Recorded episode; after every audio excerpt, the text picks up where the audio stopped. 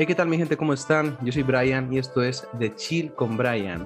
Bienvenidos a este segundo podcast en el que vamos a tener un invitado al cual no conozco tanto y tengo muchas ganas de saber de él. Así que vamos a darle la bienvenida a Dani Maki.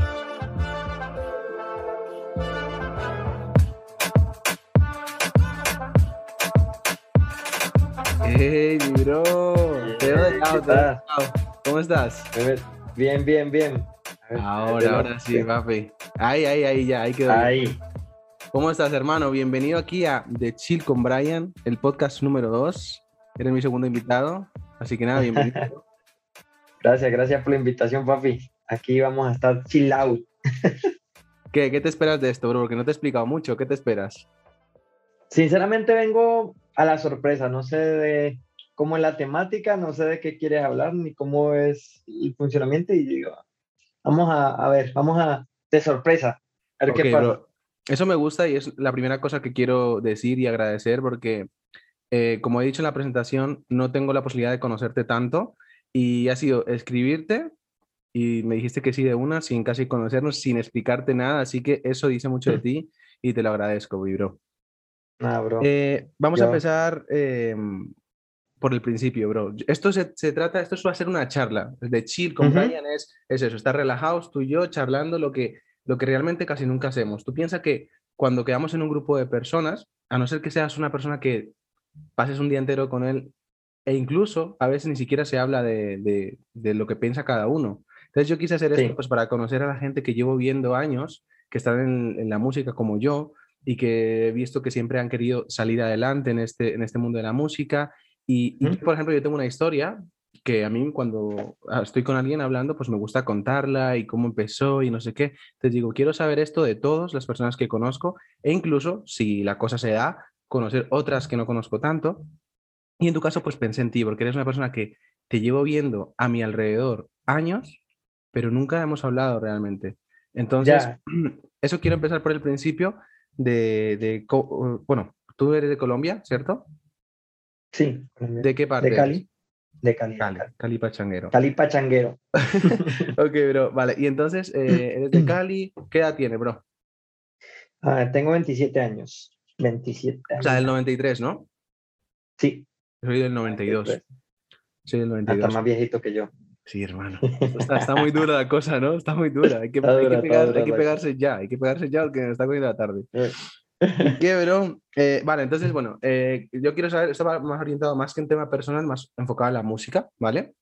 Entonces quiero saber si tú, cómo empezaste en la música, cómo fue el principio, o sea, antes de, de cantar, de decir quiero ser cantante, eh, ¿cómo empezaste tú a, a- a decir, oye, esto me llama la atención? ¿Cómo fue esos inicios? Y si fue en Colombia o fue acá, ¿cómo fue la cosa? Yo, a ver, por lo, sinceramente, no te sabría explicar muy bien cómo fue el, el origen, pero si no recuerdo mal, yo creo que le cogí el amor en el colegio, fue aquí en España. O sea, yo vine, yo me vine a España con siete años, mi, pap- mi papá me trajo concretamente a Fuerteventura, a las, i- Oh. de las Islas Canarias, y yo me crié allá, yo estuve hasta los 16 años allí. Y en las clases de música, o sea, siempre, siempre me ha gustado mucho todo lo que tenga que ver con el arte. Para mí, a mí de pequeño me gustaba mucho pintar y demás. Y, y cuando me empecé a dar clases de música de, en el colegio, o sea, lo típico que Sí. te enseñan aquí a tocar la flauta y, Sí. y te meten a musicales de, de eso, pues le empecé a coger amor y, y, y participaba en todo lo que tenía que ver con, con el colegio. Hasta que un día, como si no recuerdo mal, entre los 10, 11 años por ahí, eh, yo tengo un amigo, tengo un amigo que se llama Esteban y él, él era muy rockerito, muy punky y tal, y le gustaba tocar la guitarra y me dijo, pero vamos a armar un, a armar un grupo y tú cantas que tú, eh, tu tono de voz es bueno y, y, y dijimos, pues venga, vamos a probar. Y empecé así. Luego fue aquí, en- cuando me vine aquí a los 16 años, Pero un, un segundo, en, ese- en esa época, ¿qué, qué edad tenías cuando lo del grupo? Más o menos 12, 13. 12, 13 años. 12, Pero es 13 que, es años. que es increíble, ¿ves? Es que ya empezamos con el principio y ya tenemos algo en común. Es que Sí, es alucinante. ¿en Igual, a la, a la misma edad, primero de la ESO, más o menos, eh, Sí. igual, conocí, yo ya, a mí me, me gustaba mucho pues, la música, lo mismo también. eh, tema de arte, dibujar, eh, presentaciones, que eso también eh, coincidimos con, con Calem, que fue el artista invitado anterior, también lo mismo, o sea, para que veas que es que todos tenemos como cosas muy en común, muy parecidas. En común, sí, ¿no? Y, y, y, yo igual, o sea, yo empecé, la primera vez que empecé así como orientado a la música fue para, por un grupo de rock, porque era un amigo que también tocaba la guitarra y yo me quedé asombrado cuando lo vi y él me invitó a la casa, me compré una guitarra eléctrica, empecé a practicar y, y, y, empezamos, hicimos pues eso para, para hacer shows en, en, el, en, el, mismo instituto, aunque al final nunca los hicimos, pero sí quedábamos mucho a practicar y luego yo me mm. fui enfocando más en la parte de la voz, pero sí que es verdad que en esa época era más guitarra y lo, la sensación de crear música o imitar crear, música que escuchabas, eso era increíble. Uh -huh. pues mira, ya por el principio ya empezamos con, con, una cosa que es igual, o sea, igual a la misma edad, o sea, increíble, mano. Vale, entonces después de ahí eh, estabas ahí en Canarias, ¿no? Sí, en Fuerteventura. Sí, yo estuve bro, en Fuerteventura. ¿Qué, ¿Qué, recuerdas de, de, de, Canarias, tío? Porque eso a mí me encantaría estar allí y haber vivido ahí, la verdad. Eh, yo te digo que mi, toda mi familia vive allá. Yo suelo ir casi todos los años. O sea, yo soy el único de mi familia que vive fuera de la isla. Mm. Pero allí están mis hermanos, mamá, papá y, y primos, algunos. Ok, ok. Entonces, ¿qué recuerdo yo de allí? Eh, ¿Qué te digo? Eh, mucha tranquilidad, o sea, mucha paz, sinceramente, mucha playa, muchos juegos acuáticos, Qué mucho... no sé qué te digo. Buena, o sea, infancia, todo... eh, buena infancia esa. Sí, sinceramente, que hice, hice de todo, bueno, o sea, yo, yo allí en, en Canarias creo que probé casi todos los deportes acuáticos, hice fútbol, no me gustó, hice baloncesto, surf, no me... surf. Hice surf, sí, hice kitesurf, hice submarinismo, bueno, hice man. piragüismo, optimi, o sea, hice varios, varios así, he probado varios, varios deportes acuáticos. Y luego, al final, lo que me enganchó más fue la música y, y algún que otro deporte tipo boxeo o, y capoeira. Capoeira hice dos años tenía un, un, profesor amigos que hacían allí, nos enseñaban, íbamos por los hoteles con el grupito de capo, sí, hacer shows de, o sea, pero de tú, y, ahora ya, y patadas. Eso, a día de hoy sabes hacer todavía mortales y eso, chutados. No, todo? si tú no, si tú, o sea, si vuelvo a practicar, quizás a lo mejor sí, pero, pero desde que lo dejas pierdes mucha elasticidad, pierdes, claro. o sea, la forma, tienes que estar entrenando de, para, para, eso porque si no pierdes, pierdes eh, la capacidad claro. física. Claro, y ahora hago, una, hago una mortal y, y, vale, a lo mejor me sale la primera, pero al día siguiente estoy con dolor en todo el cuerpo de las agujetas. Esos 27 años tirando de broma, broma. vale, papi. Entonces, eh, ¿cuándo, ¿cuándo, llegas acá a, a, Madrid? ¿Ya después de ahí pasaste para Madrid o pasaste por algún sitio antes? A, lo, a los 16, no. De, de los 16 uh, pasé aquí a Madrid y bueno, mi mamá me trajo aquí a, a Madrid. Bueno, yo quería venirme a vivir acá porque yo vivía con mi papá en ese entonces allá y mi mamá vivía aquí. Y entonces yo quería, venía de vacaciones acá y decía, uy, yo tengo que vivir en Madrid algún día. Gustaba, me metió ¿no? en la cabeza, sí, me metió en la cabeza con el tema de la música. Yo veía que habría mucha, mucha más salida de la que, de la que habría allí. Y dije, no, pues me voy le costó a mi papá. Pero fíjate, fíjate, fíjate, que a día de hoy diría yo que hay más salida en Canarias. ¿eh? Depende, porque al fin y al cabo, en Canarias, pues lo que tiene es que tiene más eventos, más turismo, etc. Me da, me da la impresión a mí también de que hay mucho apoyo, mucho apoyo al artista de allí. ¿Verdad? No, eh, son, son como más... Um, como, al final, piña, las islas son piña. como un... Sí, porque son más pueblecitos, todos se conocen entre tal, entonces a, a la mínima que lo que ven a alguien destacar, pues lo, lo suelen apoyar y más claro, si representa sí. las islas. Claro. Pero, pero aunque allí te apoyen, al final siempre te toca trasladarte a Madrid para grabar a un ya. buen estudio. Sí, sí, sí, en la capital, la capital es la capital y al final siempre te toca eh, venir por estos lados. Ok, pero entonces okay. ya llegas a Madrid, ¿cierto? me imagino que uh -huh. a estudiar y todo, y, uh -huh. pero todavía no hemos llegado al punto, ya, ya sabíamos que te gustaba y todo, pero desde Madrid, ¿qué pasó? ¿Cuándo fue que empezaste, conociste gente que estaba ya en el mundo de la música? ¿Cómo fue? Bueno, yo llegué a Madrid, empecé a estudiar eh, en el instituto, bueno, en ese tiempo estaban aquí los revoluces, que le digo yo, se, se, me piró un poco la cabeza, pero, pero luego hice una amistad con, con un amigo que a día de hoy sigue siendo mi, mi productor y sigue siendo uno de mis mejores amigos, que es Kedrin. Kedrin lo conocí, estuvimos en la misma clase y él también le gustaba cantar todo el tema de la música, eh, pero antes de eso tenía otro parcero con el que yo había hecho un dúo. Hice un dúo que se llamaba Dani Maki Pequeño Juan. Y. y, esos, nombres de dúos. ¿Y dónde está Pequeño Juan ahora? ¿Dónde está Pequeño Juan ahora? Sinceramente no tengo idea qué, qué será de la vida de, de Pequeño Juan. Yo, también, que yo también empecé un, yo también tenía un dúo, o sea, ¿sabes qué? Bueno, entonces, ¿qué? Dime, dime. No, que eso, eh, empezó un dúo luego a los 10, eso con 16, hasta los 18 más o menos, dos añitos que estuve con él, así intentando, y grabábamos en mi casa, oiga, yo, una lámpara que había en mi casa, poníamos, poníamos un, un micrófono de estos de, de, diadema colgado y le poníamos un calcetín para que no sonara. Vale, pero espérate, eso, ahí, ahí, es donde quería llegar yo, o sea, ese, esa primera vez de que te dices, venga, voy a montarme aquí un, algo para poderme grabar, o sea, eso fue porque tú estabas con tu amigo que es productor a día de hoy. Eh, ¿Cómo se llama? Kendrick. Kedrin, sí, se llama Kevin, Kevin, pero eh, artísticamente se llama Kedrin. Kedrin, ok, un saludito para Kedrin. Entonces, bro, em, eh, ahí ya empezaste a hablar con, con él y, y dijeron, quiero, quiero cantar, quiero hacer algo. Entonces, te juntaste con el, con el otro, con tu dúo y en tu casa empezaste a armar eso. Fue, fue como un proceso, ¿cómo te explico? O sea, al principio yo, le, yo venía de Canarias, yo ya venía con, con la cosa de que eh, ya había tenido el grupo la experiencia de cantar en, en directo a la gente cantando canciones de Fiti Fittipaldi. Entonces yo les explicaba eso, pero después les estaba diciendo, pero a mí lo que me gusta es esta música, el reggaetón. Aquí estaba los paris en las casas eh, montadísimo. Entonces yo decía, wow, qué chimba. Estaba sonando mucho pelado por aquí alrededor del barrio que estaban intentando hacer música, yo dije, mira, voy a, yo también, o sea, siempre he querido, no he tenido la valentía, voy a empezar.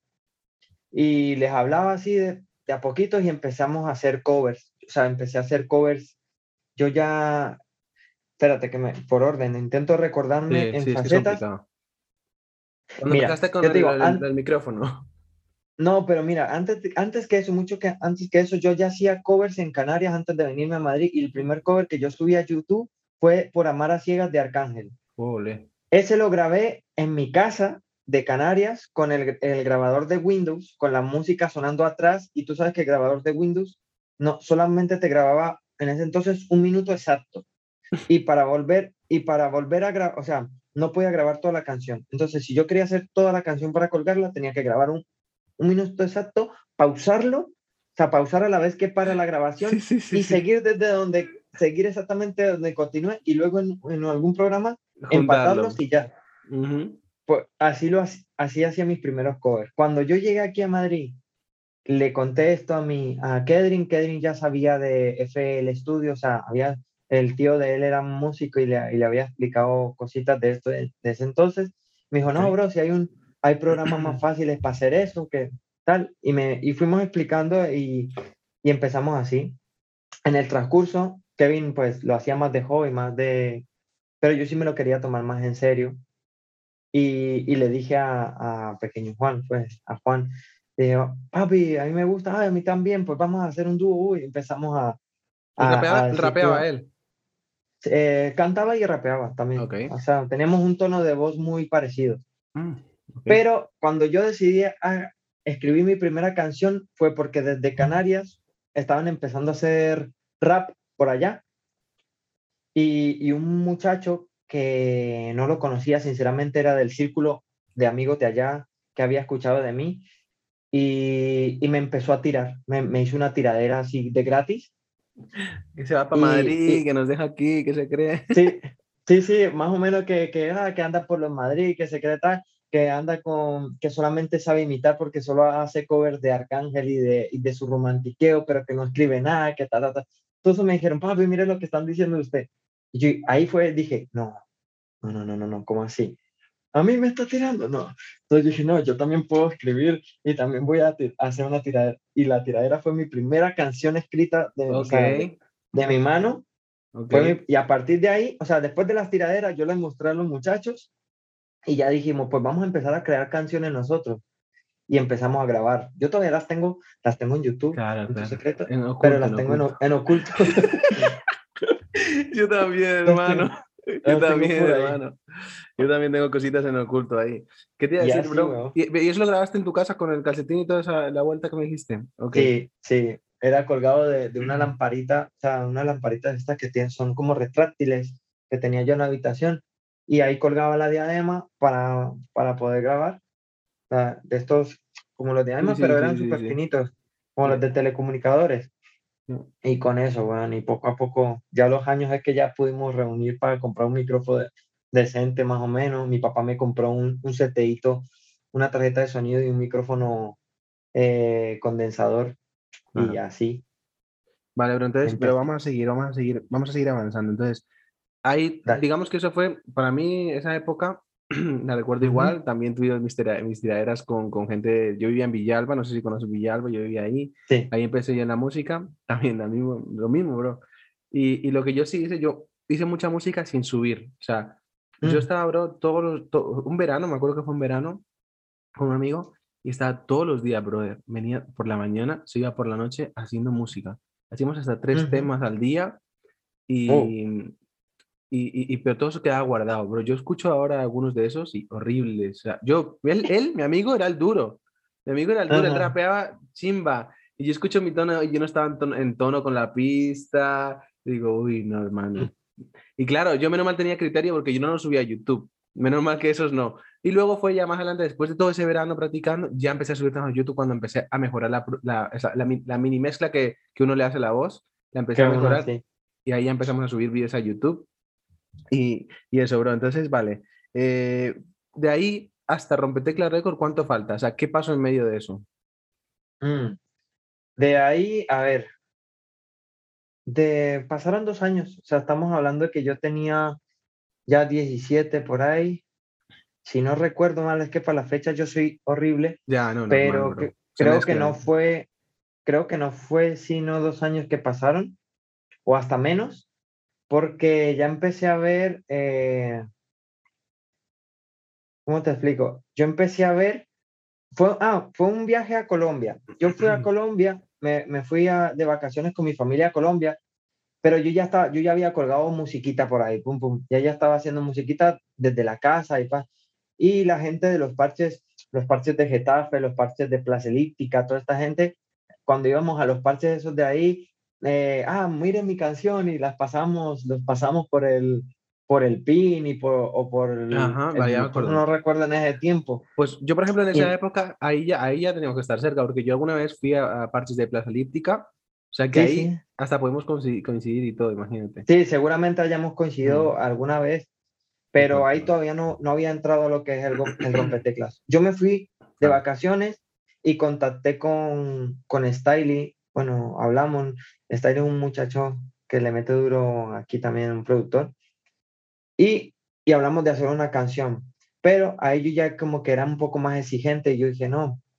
joder, está bien, pero necesito avanzar.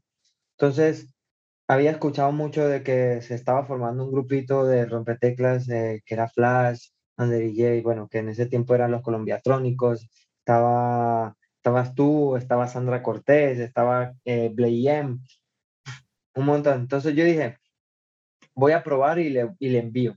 Y le envío, papi, vea, yo hago música, esta es la música. Flash me dijo que sí, que de una, que fuéramos a trabajar algo. Y de ahí para allá, pues ya empecé a trabajar un par de temas con ellos. Hice tres o cuatro, Vale, pero yo tengo, yo tengo el primero que fue con Blade. Eh, tengo que decirte. Ese fue el primero. Mm. Vale, ¿ese fue el primero que grabaste? ¿Ese fue el primero que grabaste? Eh, tengo que decirte, no, llevo esperándote. Fue pues, si primer... pues si es tuyo, cabrón, ¿cómo que ya lo escuché si es tuyo? No, no, yo pensé que me estabas diciendo tú que tú tenías, ¿cómo se llamaba el tema que tú tenías? Quiero, con quiero, quiero, conocerte, quiero, conocerte. Ese fue el, tema que yo hice primero ahí con Flash también. Pues me confundí, pensé que me estabas diciendo del tuyo. Dije, ya, yo sí ya, lo escuché. Pero, pero sí, sí, sí. El Y entonces, ¿Ese fue el primero primero que grabaste tú con, con Flash, el de con Blade? No, Llevo esperándote, se llama el primero que yo grabé ahí. Que en ese tiempo creo que estaban haciendo Rompeteclas 2 o algo así era. El, el CD. el- Ah, vale, sí, ya me acuerdo. Bro, eh, yo, yo tengo como primer tema, o sea, estoy viendo el canal de YouTube tuyo, ¿vale? Y tengo como primer Ujú. tema es el de tengo que, tengo que decirte con Blade ahí en Rompeteclas, pero que- porque no sé Ajá. si el otro, el otro está en... Claro, es en- que lo, eh, el Llevo esperándote no lo tengo yo en mi canal, me parece. Ah, lo estará en lo de tiene- Rompeteclas, ¿no? Exacto, estará en el de Rompeteclas. Luego sí Claro. que saqué, ese, el de Llevo esperándote creo que fue el, el primero, luego el segundo fue con Blade y luego saqué otro con Flash, que se llama Quiero, que fue mi primer videoclip, el primero que hice que Vale. fue eh, Quiero... decirte. Vale, quiero decirte. Tengo que sí, decirte ver, o algo así, o tengo que Quiero, decirte. quiero o- tenerte, quiero tenerte. quiero tenerte eso. Quiero Quiero tenerte, bro, tenerte. que ese tema, pues ese tema, imagínate yo en esa época que no nos conocíamos, el de Blade, pues lo, lo escuchaba porque a Blade sí lo conocía y, y ya había grabado con Ujú. él, todo lo de Blade me gustaba, o sea, era fan de Blade.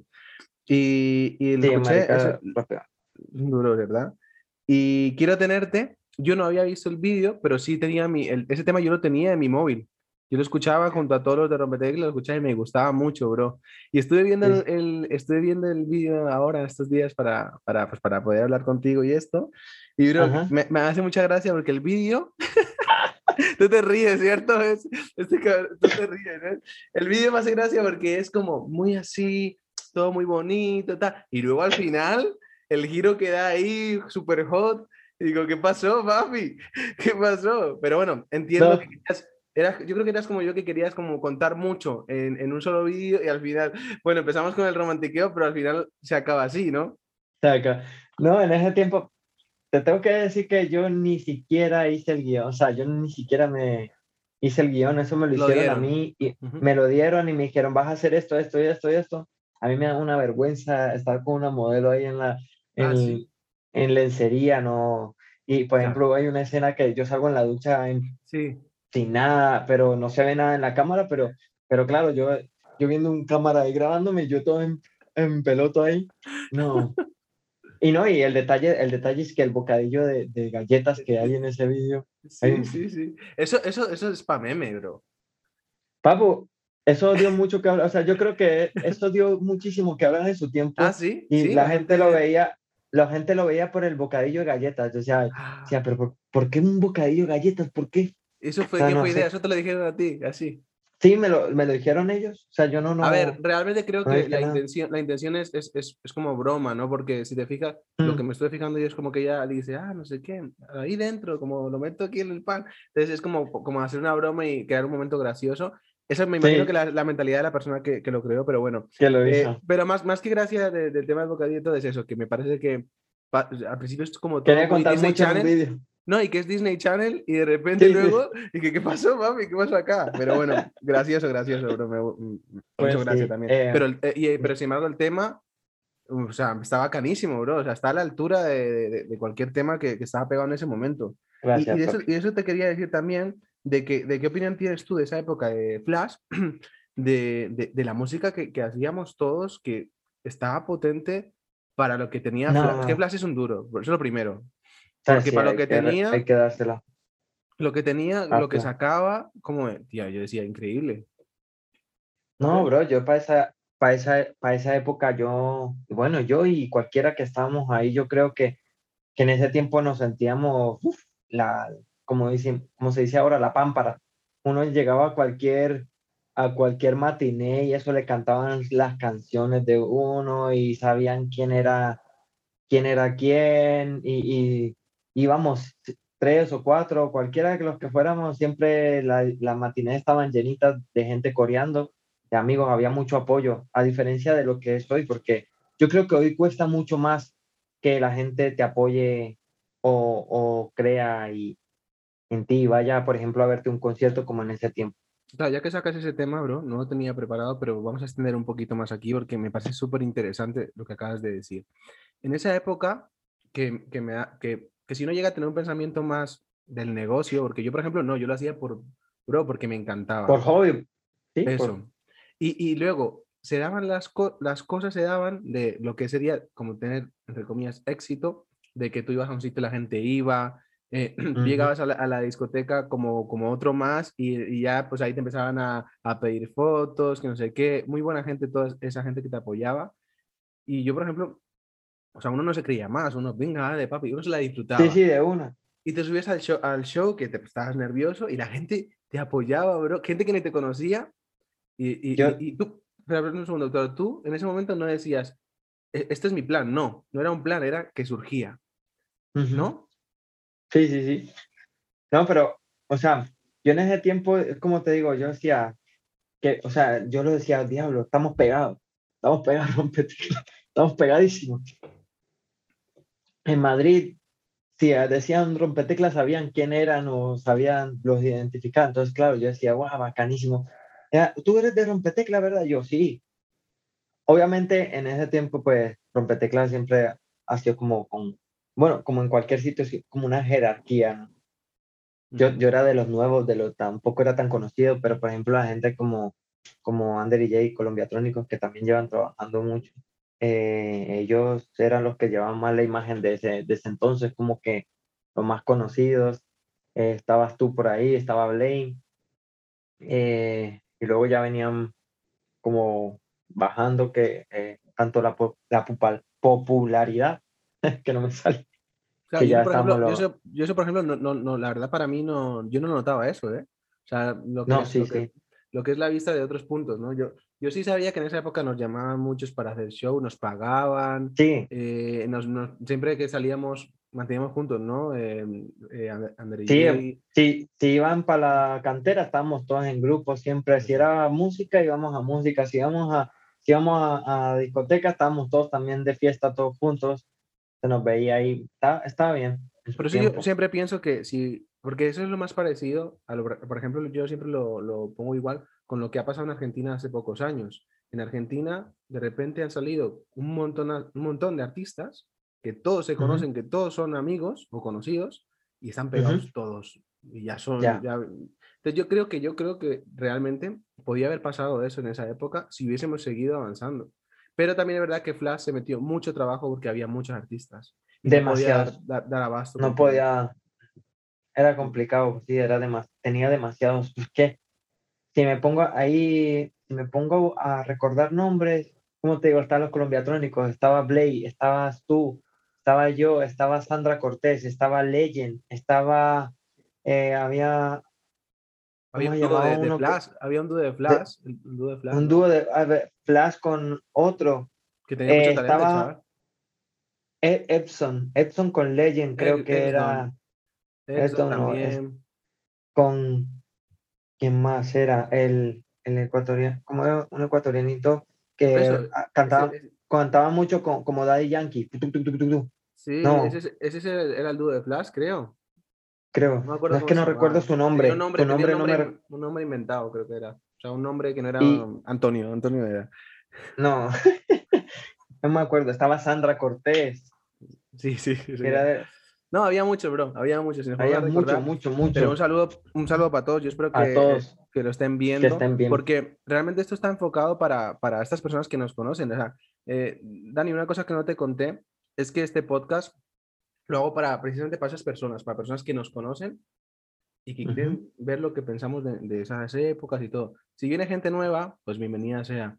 Pero yo pienso que esto va más enfocado a personas que ya nos conocen de, de, vistas por ahí y que quieren saber un poquito más, ¿sabes? Y luego más, esto también, al igual que como cuando empecé la música era por hobby, esto lo hago por, por mero hobby, porque escucho muchos podcasts y dije, mira, bro, o sea, la está haciendo todo el mundo. Yo estoy aquí que casi, casi no hago música, pues por distintos motivos, quiero hacer algo que dependa solo de mí. ¿Algo? Depende de mí. Yo edito el vídeo, yo lo grabo y hago todo y lo subo. Qué heavy, bro. No, pero está, está chévere.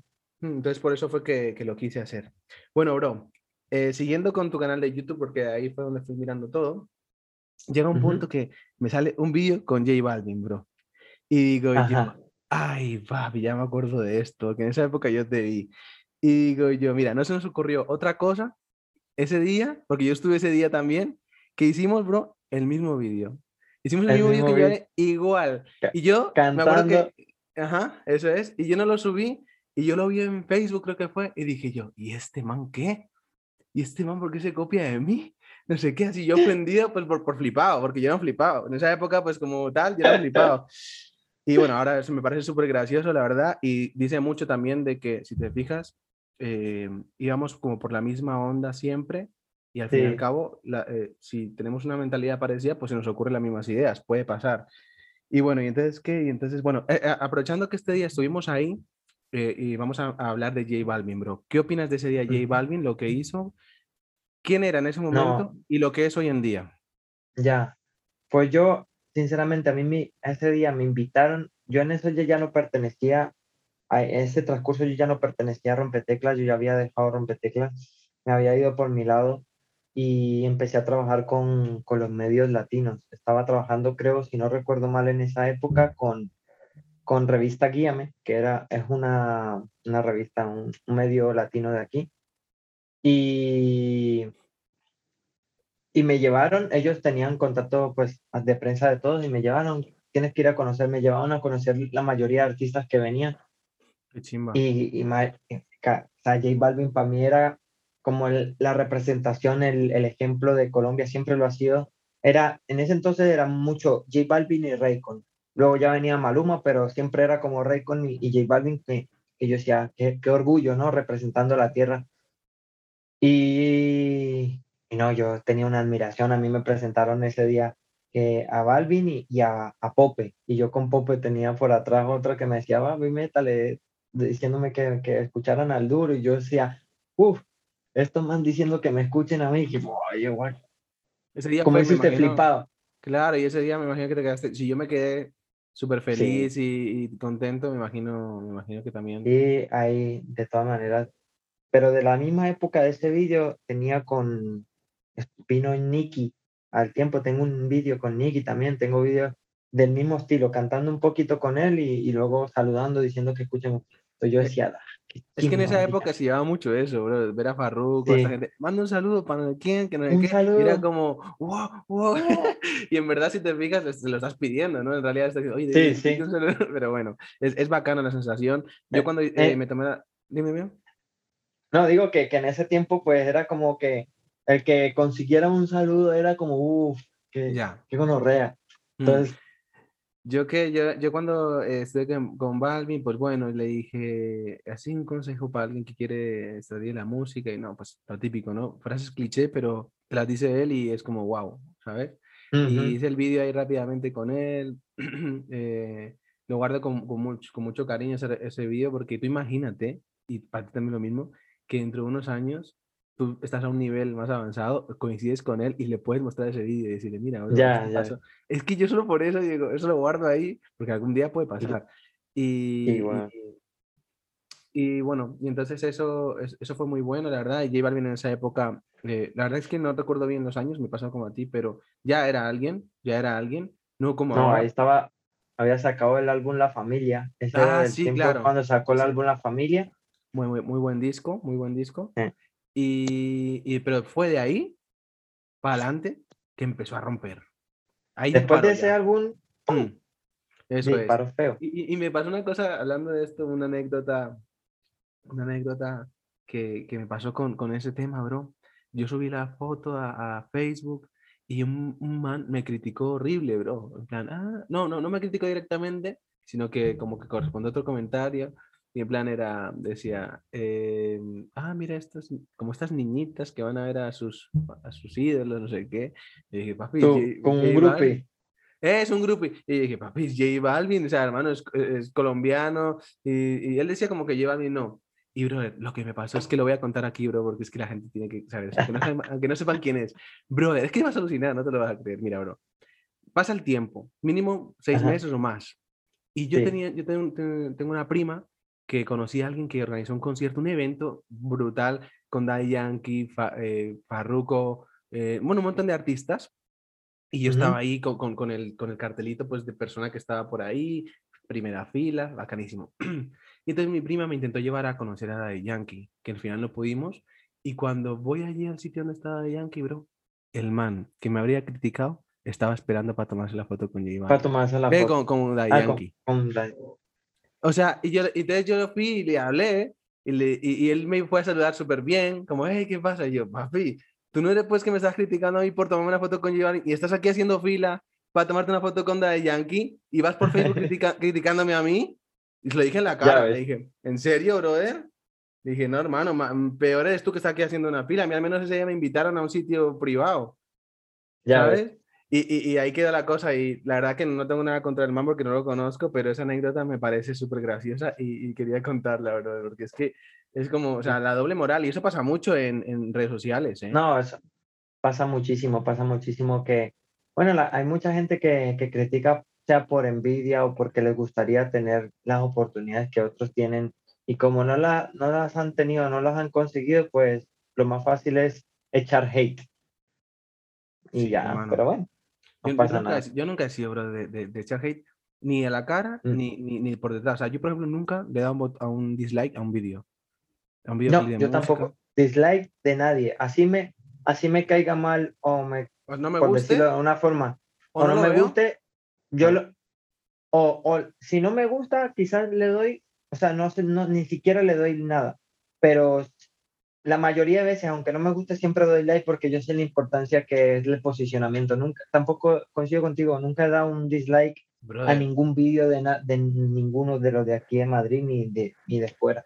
Es que yo digo, ¿quién, quién es? yo digo, es que alguien que no te conozca no es. Tiene que ser alguien que te conozca que lo está haciendo a aposta. Y digo, pero ¿por qué? Pero, pero, fíjate, fíjate que en nuestras canciones, si te fijas, siempre, siempre, ya no hablando de promo, ya es sin que, que sea orgánico, siempre hay un uno o dos dislikes clavados que es nada más que salga, pum, ya lo tiene.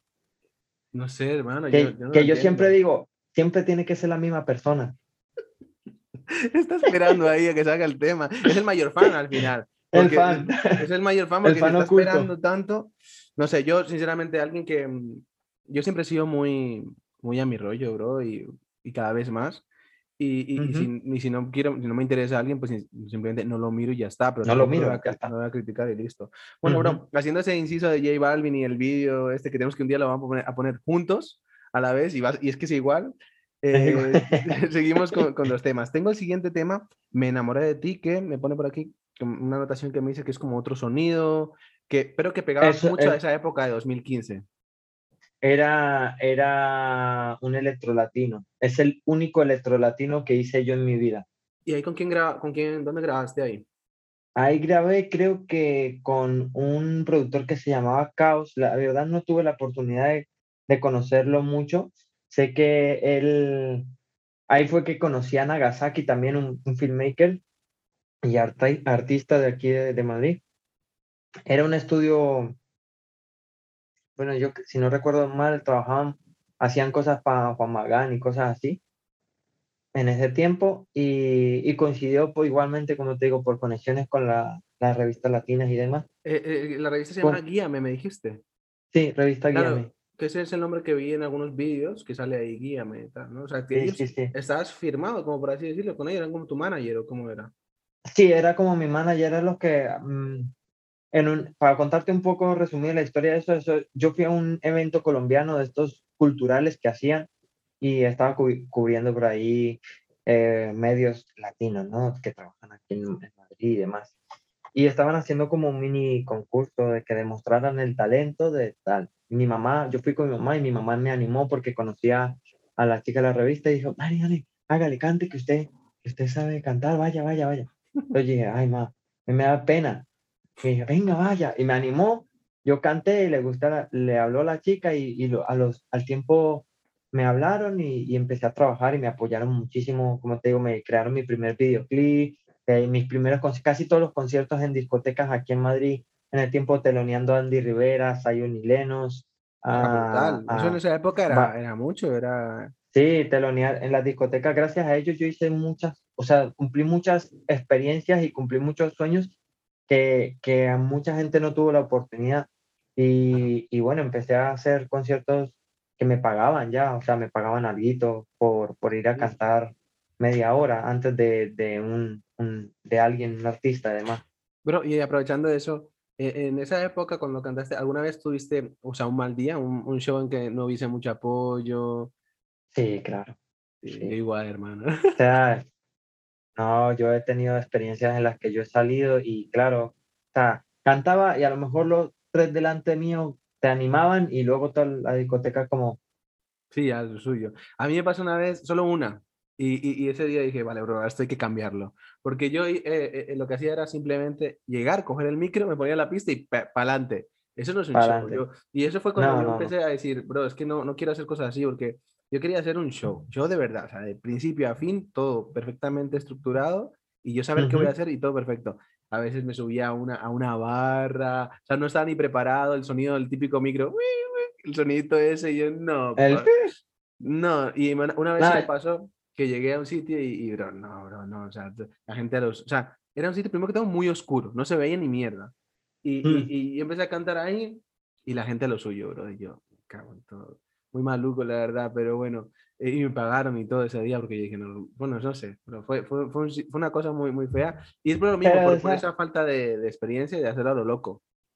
Sí, claro, o sea, al fin y al cabo, ¿no? También es del mood en el que vayas. Hay eventos que a lo mejor tú vas porque te van a pegar, pero no deberías ir porque no son del estilo de música que, que tú vas a cantar, entonces no vas a recibir el mismo apoyo. Yo, por ejemplo, yo tuve alguno que fue de, yo que sé, música popular, el, artista que iba a cantar, así de esos top, y claro, y metes uno, van la gente a chupar, a beber, a, y le metes un reggaetón de antes, es que, entonces a veces, pero pero te servía como, como experiencia, Como, como, como currículum también, haber dicho, te lo unía a este tal artista, no solo reggaetonero, sino también.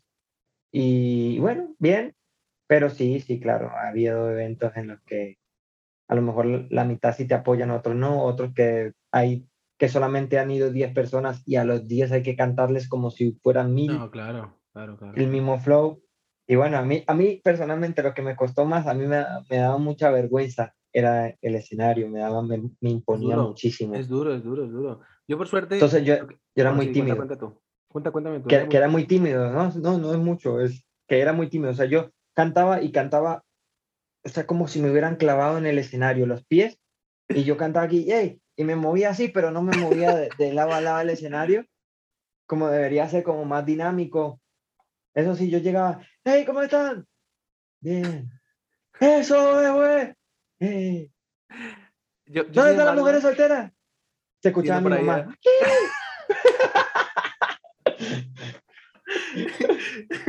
Menos mal tu mamá te apoyaba, pero bueno, ¿tú querías contar? No, mi mamá sí. Ah, sí, yo, por ejemplo, para eso no la pasaba tan mal, pero justo antes, justo, o sea, yo estaba bien, yo estaba bien, bien, bien, bien. Y justo cinco minutos antes de salir, ahí sí me ponía con el corazón rápido.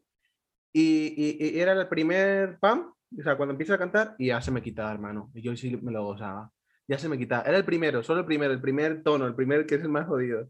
El primer tan, y listo. Cuando salía bien y veía la, y ya ahí me lo disfrutaba y me sentía, bueno, bro, yo me sentía una superestrella, hermano. Yo me sentía Justin Bieber. No, yo, yo te digo, yo, yo también me sentía bien. O sea, yo era es que yo era muy cohibido, no te sé explicar. No es que yo estuviera nervioso dentro del escenario, porque yo, ah, como, decías tú, era antes de subir, como que te da hasta diarrea antes de, de, subir el escenario. Pero una vez subes, como que uh, cambias el mood. o sea, te, lo disfrutas.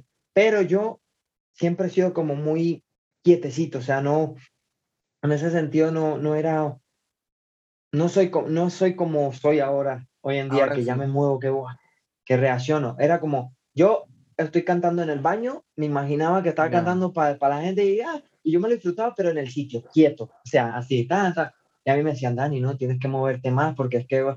Y yo ya, yo lo intento, pero me concentro tanto en las letras, en el que le esté cantando bien, en qué tal. Yo creo que, que si te ponen a elegir entre dos cosas, yo prefiero que te centres en cantar bien a que te esté moviendo y esté sonando mal. ¿Me explico? Claro. Por ese lado. Claro, claro. Bueno, bro, y me decías que habías hecho em, eh, telonero para otro tipo de shows y hablando de otro tipo de músicas, luego veo por aquí una salsa con traicionera con Aguanilé, una agrupación de salsa. En esa misma época, justo después. Y eh, pues eso, decirte que ahí demuestras también mucha versatilidad. Eh, es algo que también veo mucho en ti y me siento también identificado con eso, de que cantas, rapeas, te adaptas, eso está muy bien, bro, y, y eso a mí me gusta, a mí me gusta mucho, que por ejemplo, aunque por ejemplo tengas temas que no rapes, pero es que tienes eso ahí, ese talento lo tienes y seguro que tú improvisarás así de recocha o a lo mejor se te da bien, ¿te improvisas? No, eso sí que no. Lo he intentado... o no? Ah, pero, pero no bien, o sea, o sea, ah. escucharme a mí improvisar es como escuchar a una rata cantando. O sea, imagina, o sea, yo, yo a lo mejor me sientas con un, con un, un beat y, y, una libreta y te escribo y, y te saco melodías y tal, pero en, en directo, pum, pum, pum, te puedo sacar algunas rimas chéveres, pero me, me, me, me, quedo, me quedo estancado por un tiempo, luego vuelvo a retomar sí que lo he hecho por recocha, pero no, no es como que me apasiona. No es el punto fuerte, pero es bacano, ¿no? Yo, yo, admiro mucho eso, ese mundo de freestyle.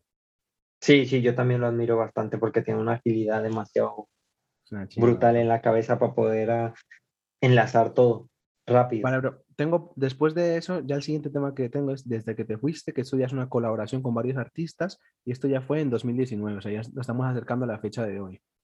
Eh, ese, que, ese tema, a ver, es que lo, lo confundo con, con, Magia Negra, porque me, me, recuerdan un poco.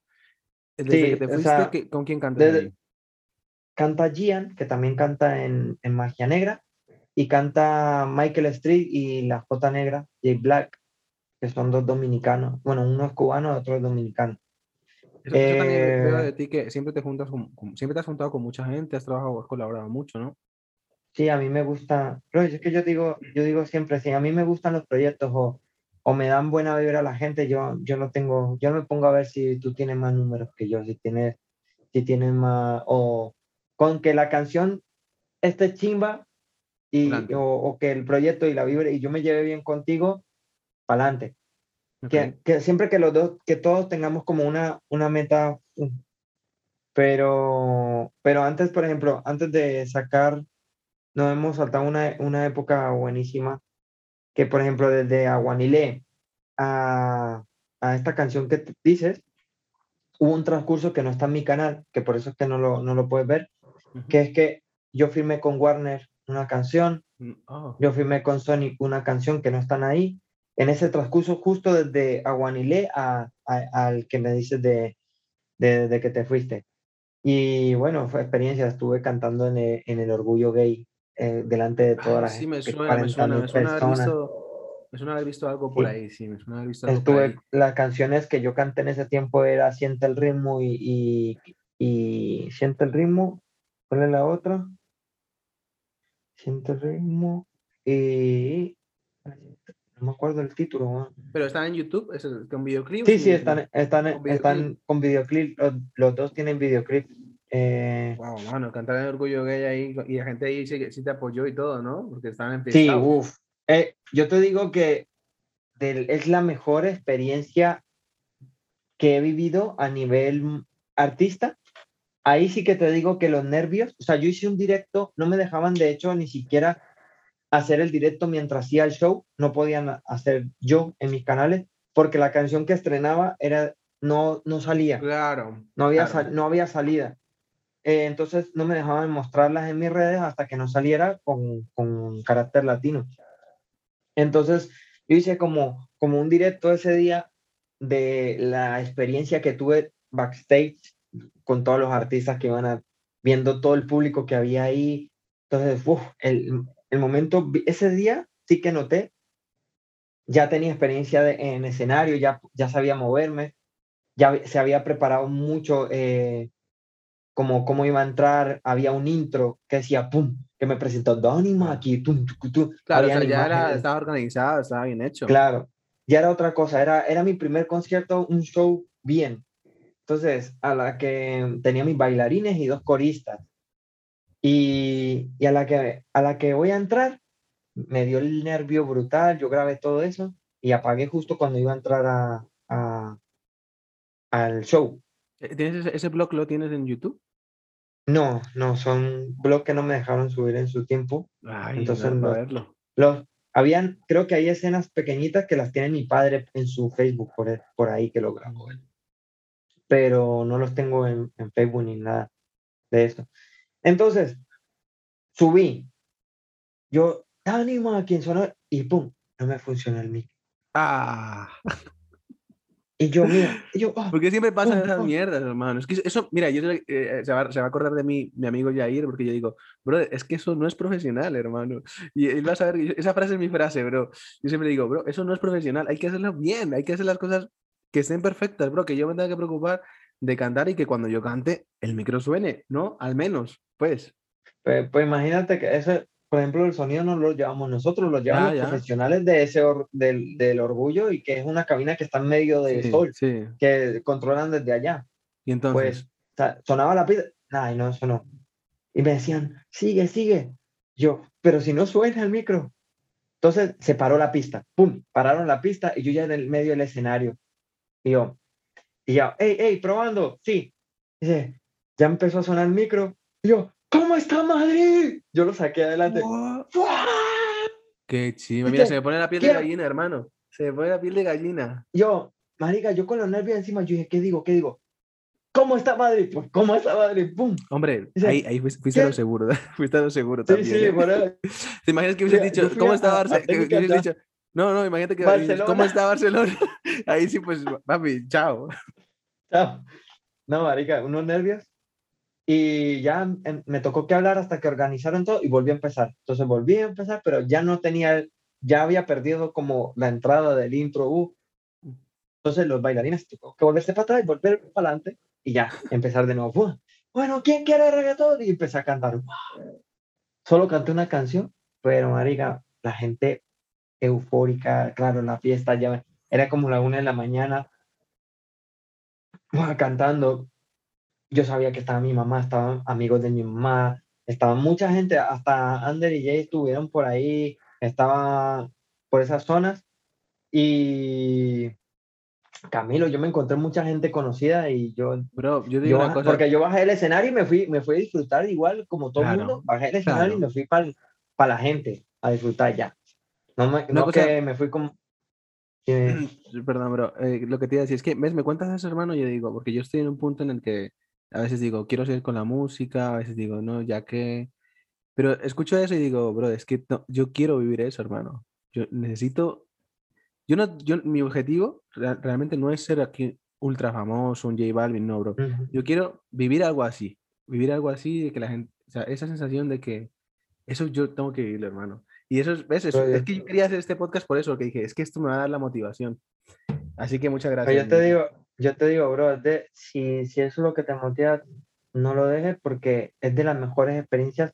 De hecho, yo es de las mejores y, y hoy en día me siento a veces hasta frustrado porque no he podido volver a sentir eso, porque pasó eso, yo luego hubo sucesos en dos años que yo me desaparecí por temas legales de con, con contratos, etcétera Ok. y, y que no pude sacar temas, me apagué, apagué, yo como tú dijiste, di- dije, va, ya no canto, va, no canto. Eh, lo dejo. Estuve, que todo esto del orgullo lo conseguí también porque ya no estaba con Guíame, estaba con, con un manager que llamaba José Miguel y él era dueño de Fiesta FM, una radio que era aquí la media española, Yo, media tu- latina. tuve, yo tuve una entrevista ahí en Fiesta FM, seguramente lo conocí todo hace, hace Ujú. Pues él era mi manager, el que me consiguió todos los contactos, me llevaba. Con él estuve de gira por, por Málaga, por, por Sevilla.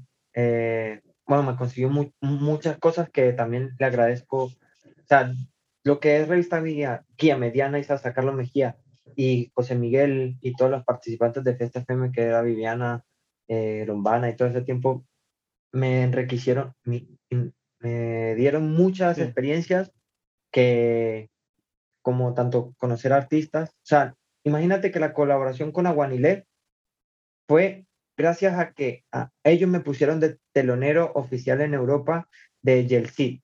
Yeltsin Ah, había sí, cantado sí. una canción con Aguanilé que era Y fue tomando ron que yo te olvide, un cigarrillo. que-". No sé. Pues esa canción, era- vino uno, el pianista, el productor de, de Aguanilé con ellos, iba a ser el pianista de Cid y hablamos, al final se dio una colaboración y compuse la canción y, y yo la grabé aquí y ellos la grabaron en Colombia. Y, y para allá. Dije, Vale, bro. nunca, Creo- Dime, dime. no, no, no, que, que experiencias que yo les, que si no hubiera sido por el apoyo de toda esta gente que yo no los hubiera vivido, bro. No, y, y veo que, lo que, lo que te iba a decir, bro, que o sea, tú te has movido mucho, mucho y muy bien, siempre has estado con mucho apoyo también de personas influyentes, pues imagínate alguien de la radio, que en esa mm. época, ah, o sea, hace años para mí, yo cuando estuve en una entrevista en Fiesta FM, que ya precisamente ni me acuerdo cómo lo conseguí, creo que fui allí y hablé, y, y, y eso era un, para nosotros como un éxito, y o sea, veo que te has movido mucho, te has tenido también mucha suerte de mucha gente que te haya apoyado. Yo, por ejemplo, nunca sí, gracias a Dios. O sea, eso está muy bien, brother. Y bueno, vamos a seguir ya entonces con, con tema más reciente, bro. Vamos a, a tema más reciente. Tengo así, eh, antes de que te vayas, em, pues eso, más versatilidad, ¿no? Algo más diferente. Este tema está... Antes, antes que te vayas. muy eh romántico creo que era este. Antes que te vayas, eh, es un, un trap es un trap. En ese tiempo es después de lo que me sucedió que te dije yo que, que quise dejar de, de hacer música. Vale. Eh, y, y, conocí ahí a Jesús Torres. O sea, antes de... Ah, sí, lo nombras, lo nombras en los temas. Sí, Jesús Torres, el primer tema que yo saqué con Jesús Torres es la canción que salió con Gian J. Black desde que te fuiste. Vale. Ese fue el, como mi, reentrada a la música después de dos años, como yo sí que lanzaba canciones de vez en cuando desde mi casa, pero ah, como que sin nada, sin ganas. Pero eh, luego hice con esa con Jesús Torres y él, es venezolano, es un, chico que yo sí te hablo de él como mi hermano mayor aquí. Nos tenemos una relación brutal. Y, y sacamos ese, ese tema y yo metí a Gian y a Jay Black, le, les propuse el proyecto, le, a Gian lo admiraba mucho de, de, de, otras canciones que había visto él que, en ese tiempo estaba Red Pro ah, y habían sacado 12 horas por ahí, ah, creo que se llamaba, y, y, yo dije, wow, cómo ese maricón le mete muy bien, algún día voy a hacer una canción con él. Se lo acerqué, Michael Street, Jay Black igual, ya habíamos coincidido en otro evento y nos conocíamos y empezamos así. Luego fue Antes que te vayas, que fue hace un año, hace un añito que sacó y fue un ya estamos más cerca, Ya estamos más, más, cerca del presente. Ahora, antes de que te vayas, fue, un tema muy personal, ¿por? Porque es una canción que yo hice, es una letra que, ah, que es de una experiencia mía, una biográfica, como algo... Sí. Ok. Entonces tiene mucho, o sea, toda la letra es literal y es muy, sí, muy sí es el tema sí es el tema que pienso que es como muy o sea es muy intenso muy sí se nota bro muy bonito muy romantiquito muy es una fusión de blanco y negro con rojo y bueno vale sí sí que, que está el hilo el hilo rojo no el hilo de, la vida sí. Vale bro y luego llega de repente magia negra que tiene más de 120 mil reproducciones bro que es un temón un videazo con la historia así de estas brujas sea, bacanísimo, bro. Ese concepto de vídeo em, fue tuyo, también te lo dieron. No, no, eh, bueno, más o menos la, la, canción original la teníamos. Antes de, de, estos temas también salieron, que no están en mi canal, salieron otros temas por fuera que era más mellow, con, que colaboramos con el estudio de Revista Guiame. Volvimos a, atrás a agradecer a Revista Guiame y colaboró en varias cosas por ahí. Con Tyson estaba rico, con Gus, con Melo con Gus también de, de G Music, que son de, de Guíame. Luego salió este que lo teníamos, estaba Safer. Eh, este Magia Negra lo, lo, compusimos Gian y yo y lo teníamos hecho los dos, pero a Safer le gustó y bueno, se, se habló y dijimos, pues venga, súbete al tema y hacemos un vídeo y tal.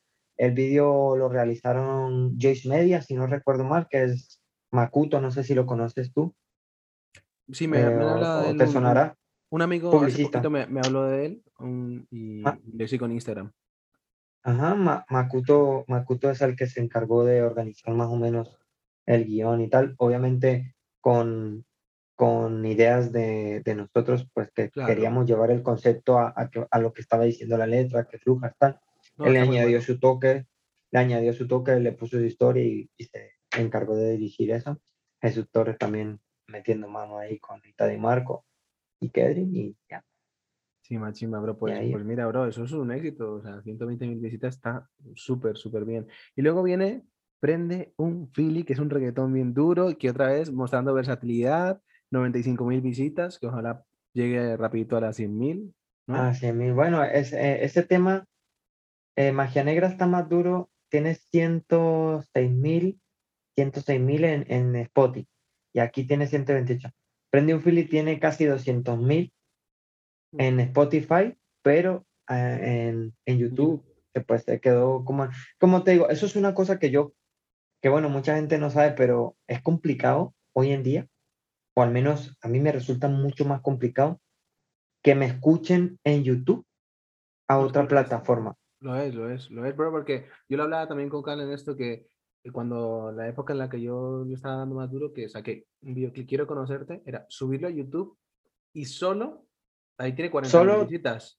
Sí, Y solo, o sea, ¿por qué? Porque, pero YouTube ha cambiado mucho, YouTube ahora es un negocio, YouTube premia No, claro. muchas cosas que, que premia primero que todo que subas muchos vídeos, como por eso los Mm. youtubers están tan pegados, porque so- son constantes. Contenido todo el día. Si es largo el vídeo, pues la retención en el vídeo, que estén todo el rato viendo el vídeo entero. Cambio, tú subes un vídeo una vez cada seis meses o cada tres meses y olvídate, que eso no llega a nada, no sé Sí. que pagues publicidad, que yo ni siquiera sé cómo, ni aún así, ni pagando publicidad, no sé si llegará a algo, pero bueno.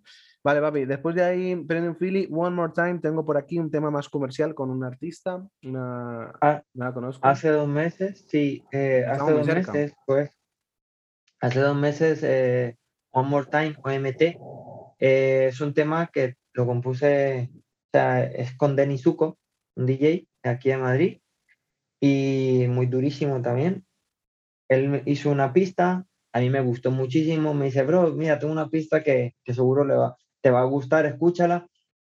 Y yo le creé la letra, la hice, eh, y no se sacó, o sea, se quedó guardada. Ese tema a lo mejor tendría ocho o seis meses guardado. Y, y hasta que decidí sacarlo porque venía con muchos proyectos detrás y bueno, sigo teniendo, o sea, yo tengo un, un- como estructurado varios temas. Y, y este tema lo escuchó una chica que antes de este One More Time se hizo dos colaboraciones con varios artistas que eh, el título que yo tengo tanta mierda en la cabeza que se me olvidan, pero pero cantaba, canta Jaco, canta Aaron, canta Michael Street y canta, y canta Vicky, que es Victoria G, SKI, sí. Eh, y lo producía Jay Black, que Jay Black es de, de los temas de antiguo, o sea, del primero que saqué con Jesús. El chaval se fue para Canadá, pero empezó a producir y, y mandó una pista y le dije. Ok, ok, bro. Y, Y- eh, Y. Victoria escuchó One More Time y le gustó mucho y quiso meterse a la, a la canción y Eh, dijo, bueno, bueno, tema, vídeo. vamos a sí hacerlo. es- me gusta eso también ti, que es pum, pum, pum, hágale, hágale, hágale, pum, y ya, y está en YouTube, ¿sabes? Y por ejemplo, viendo, identificándome un poco, yo soy más, cuando estaba más activo, era más de pensarlo, decir si vale la pena esto, porque al fin y al cabo, para mí, por ejemplo, no sé si para ti, pero para mí, yo los videoclips y todo, o sea, lo he costeado yo, con, con la Sí, suerte de que, claro, con la suerte de que, me- de que el que graba es mi amigo y obviamente, pues el precio, siempre buscamos cosas económicas.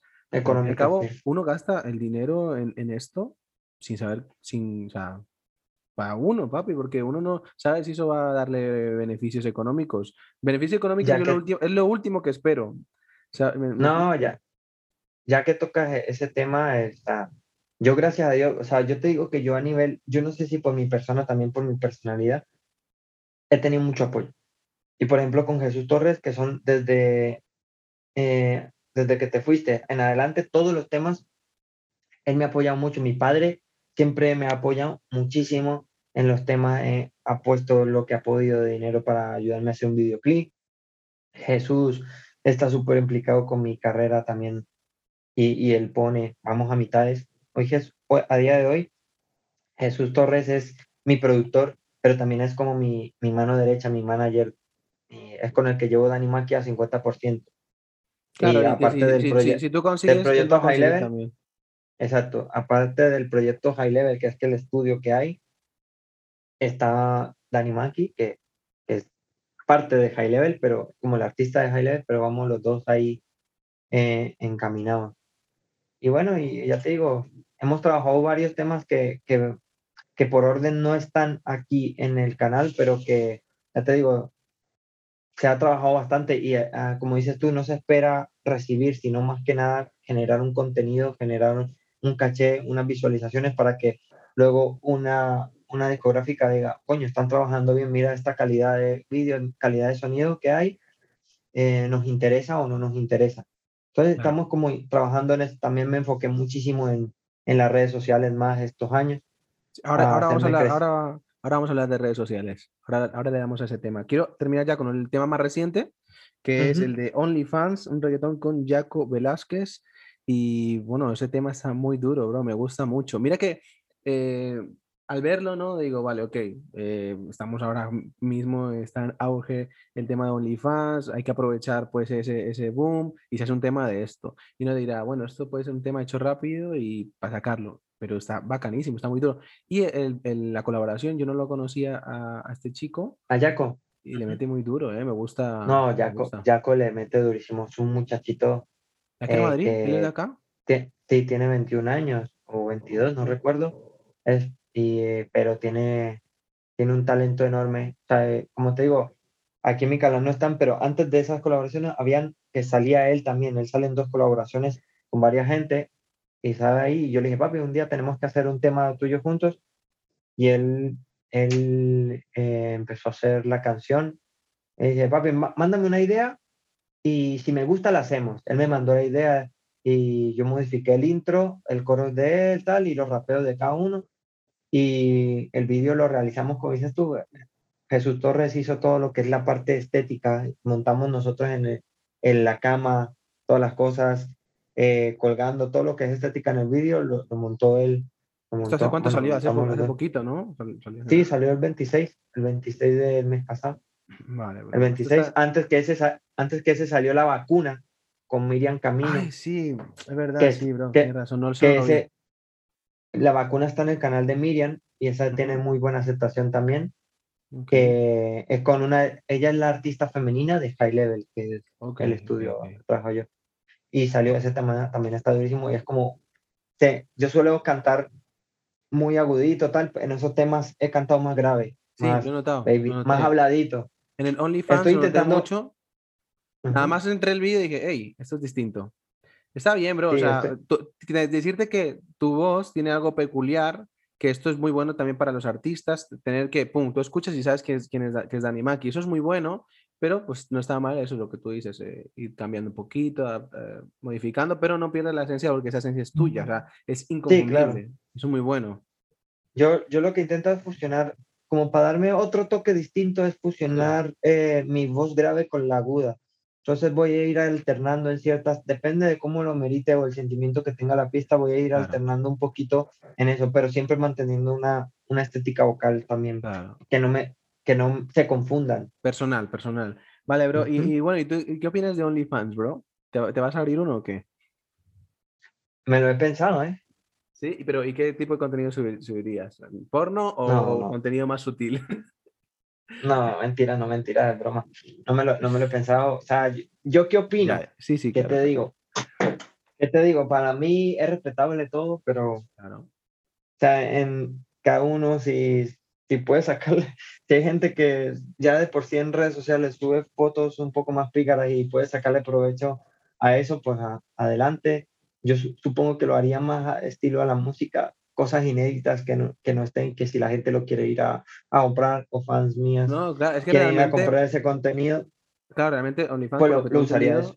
Claro, lo que yo tengo entendido de OnlyFans es que no nació pues pensando en eso. O sea, salió como eso, algo privado y luego ya se fue por ahí, pero no, no, la idea no era esa.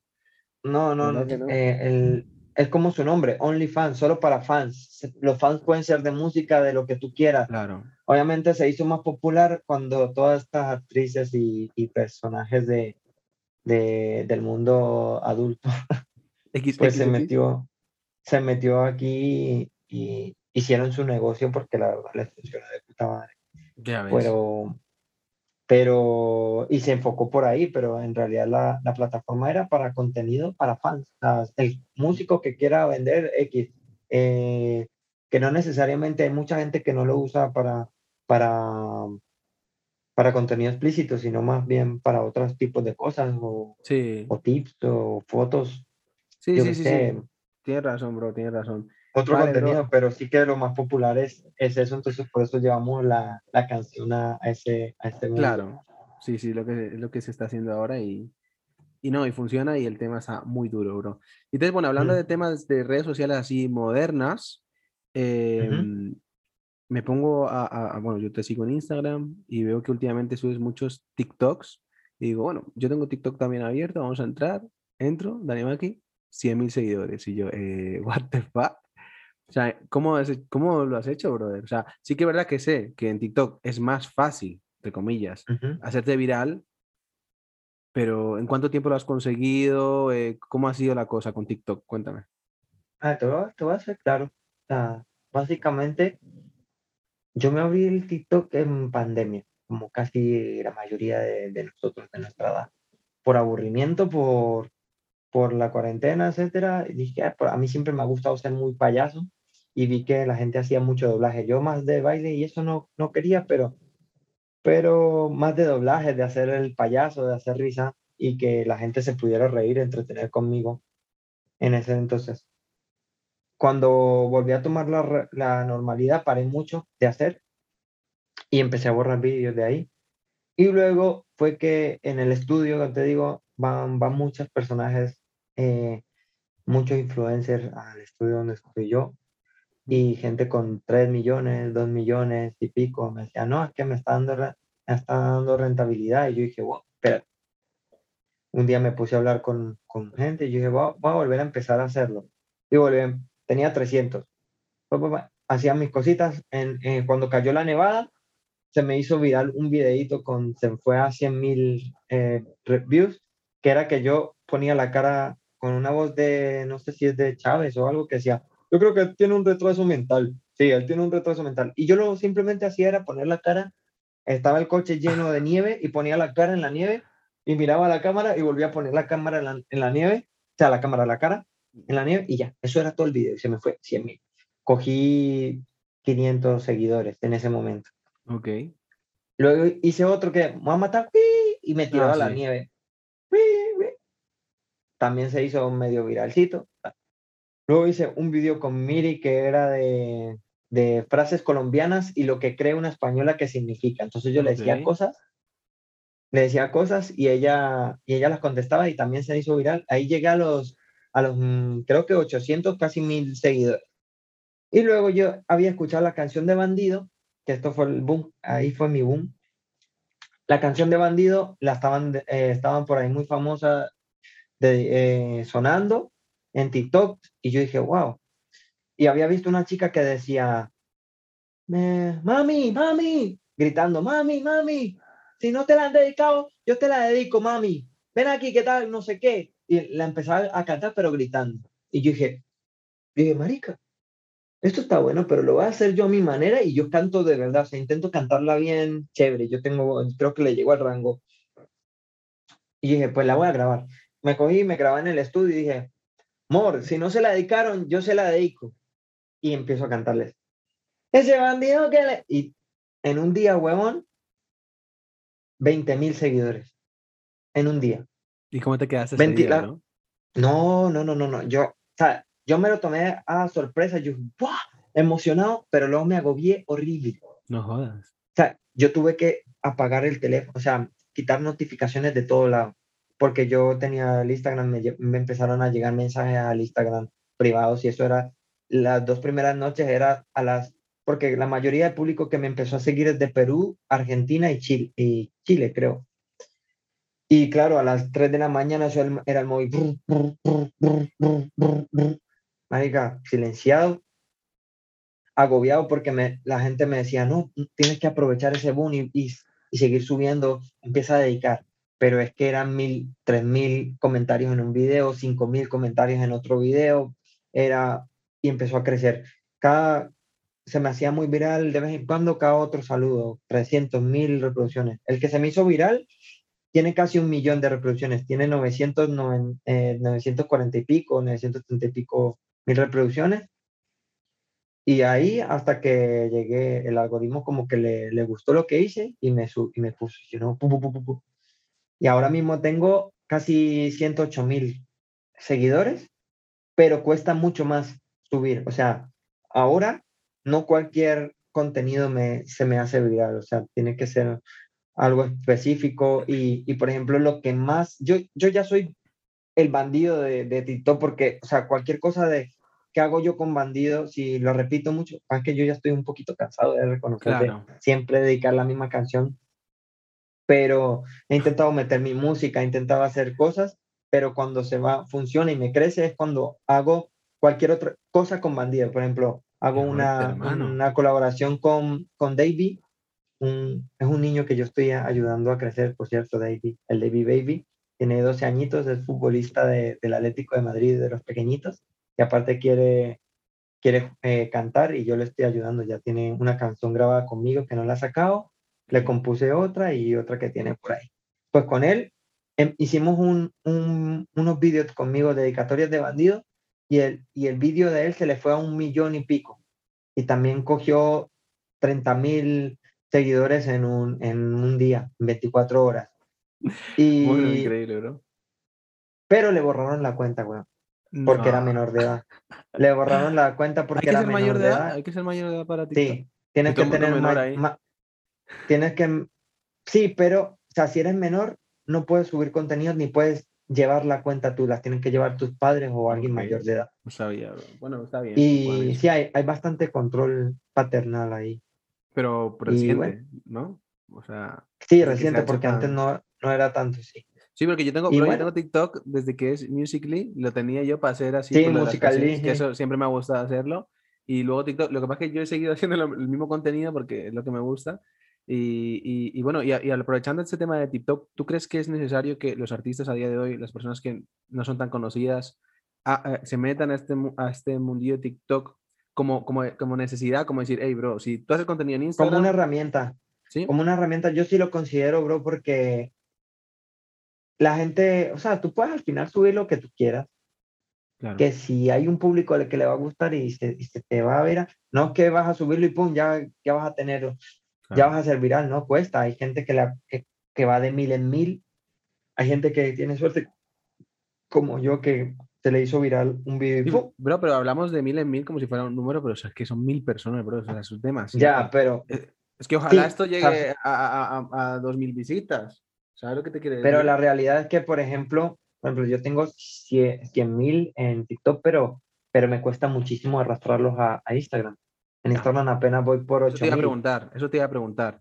Que, que, la gente que está ahí es como que de ahí, ¿no? Es como que no. De ahí, exacto, es, es, público de ahí, o sea, está ahí y, y, arrastrarlas para Instagram es muy complicado, que beneficioso es mil veces Instagram que, que TikTok por la imagen que das, pero pues es una herramienta que te ayuda a tener interacciones. Si, si consigues tener tu nicho de fans y tu, tu gente de apoyo, eh, te va a servir. Y si logras que una canción tuya se vaya a viral, bro, créeme que, que te va a funcionar. Ah, claro. Muy bien. Hablando, de, hablando del tema de TikTok, si, si por ejemplo empiezas a hacer otros tipos de TikToks, no solo el tema de bandido, y te empieza a funcionar, eh, ¿te enfocarías más en TikTok, haciendo un TikToker, pues como la gente que se dedica solo a eso? O... Yo estoy, yo hoy en día estoy más enfocado en TikTok. Hay veces que paro un poco porque, como te digo, agobian mucho, o sea, yo me estreso, no sé, por mi personalidad, creo. Al fin y al cabo me siento como un poquito mayor para, para estar haciendo mucho payaso, pero aún así yo soy súper payaso y me gusta. O sea, yo cuando, yo cuando hago cosas de payasadas porque me gustan. Yo no lo subo por, por aparentar. No lo fuerzas, no lo fuerzas. Claro, es que es eso. O sea, yo, por ejemplo, yo, lo hago porque quiero. No, yo por ejemplo no, no, es que eso, a ver, tiene que ser algo como, no sé, alguna cosa a lo mejor sí, pero en general la mayoría no, porque, pues eso, porque no me sale, bro, no, a mí no me sale. Yo soy también una recocha en, en, eso, pero otro tipo de humor, pero sí me gusta TikTok. Es más, yo me iría más por la parte de bailes, porque a mí sí me gusta bailar, yo siempre he bailado, no sé si lo sabes, y eh, yo me iría más por ahí, me iría más por ahí. Pues a ese nicho también bien. Entonces tú, si, si, tú empiezas a, darle duro TikTok, entonces ¿dejarías la música más de lado o, o, qué? No, no, no, no. O sea, yo daría mucho a TikTok, pero siempre relacionándolo a mi música. Siempre metiendo mi, mi, música de por medio o que sepan que yo canto, que no es que estoy un TikToker, que canto, que quiero salir adelante. Claro, claro. Y además, o sea, siempre enfocándolo a mi música, 100%. Claro, o sea, y hablando de TikTok, nos enfocamos en que al final las redes sociales hoy en día es lo más importante. ¿Tú Mm. consideras que uno como, como persona que quiere eh, salir en, eh, adelante, conseguir un público con la música y todo, ¿crees que es necesario a día de hoy estar muy activo en redes sociales, Instagram, TikTok, todos lados, subiendo historias, subiendo posts? ¿A la semana cuántos Sí. posts tendrías que subir, historias? ¿Cómo lo ves? Ah, ¿Qué- Yo en? Instagram, yo en Instagram no manejo tanto, pero, pero por ejemplo, sí ¿Pero que crees que que, crees que es necesario? ¿Crees que hay que hacerlo? Sí, sí, sí, hay que estar bastante activo porque además cuando tú dejas de estar activo, como que a veces ya dejan de mostrar tus historias, ¿no? Tú subes algo y no lo muestras la- al, al- tanta cantidad de personas como lo era al inicio. A mí me pasó Claro. que yo pasé de tener mil y pico eh, views en mis historias a tener 200, ¿no? por dejar inactividad.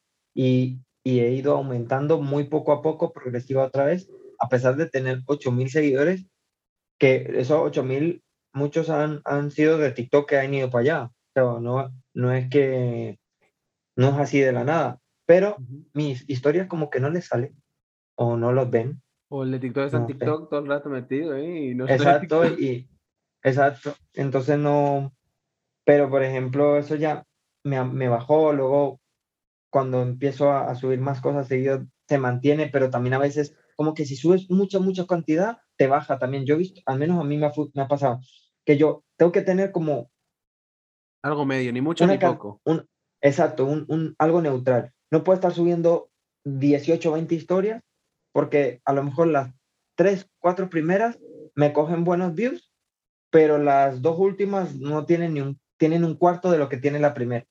Ok. Pero, ¿y, a- y hasta Entonces- qué punto, hasta qué punto eso te condiciona en el día a día? Quiero decir, tú siempre estás pensando, uy, hace mucho no subo algo, tengo que subir, eh, tal, no sé qué, ¿sí, no? A mí, a mí, a mí más que nada el TikTok. El TikTok es lo, lo que ahora mismo me condiciona más a mi tiempo, me, me tiene pensativo. Ay, no, mira, hoy no me dio tiempo a dedicarle a las personas bandidos, no me dio tiempo de, de hacer una, un video charra para tenerla ahí. No es que Dani se enfadan, weón. No, Dani está durmiendo y, bandido, mañana, bandido, mañana tengo que ser Sí, bandido. sí, sí, real. Ah, Oye, bro, ¿qué te iba a decir?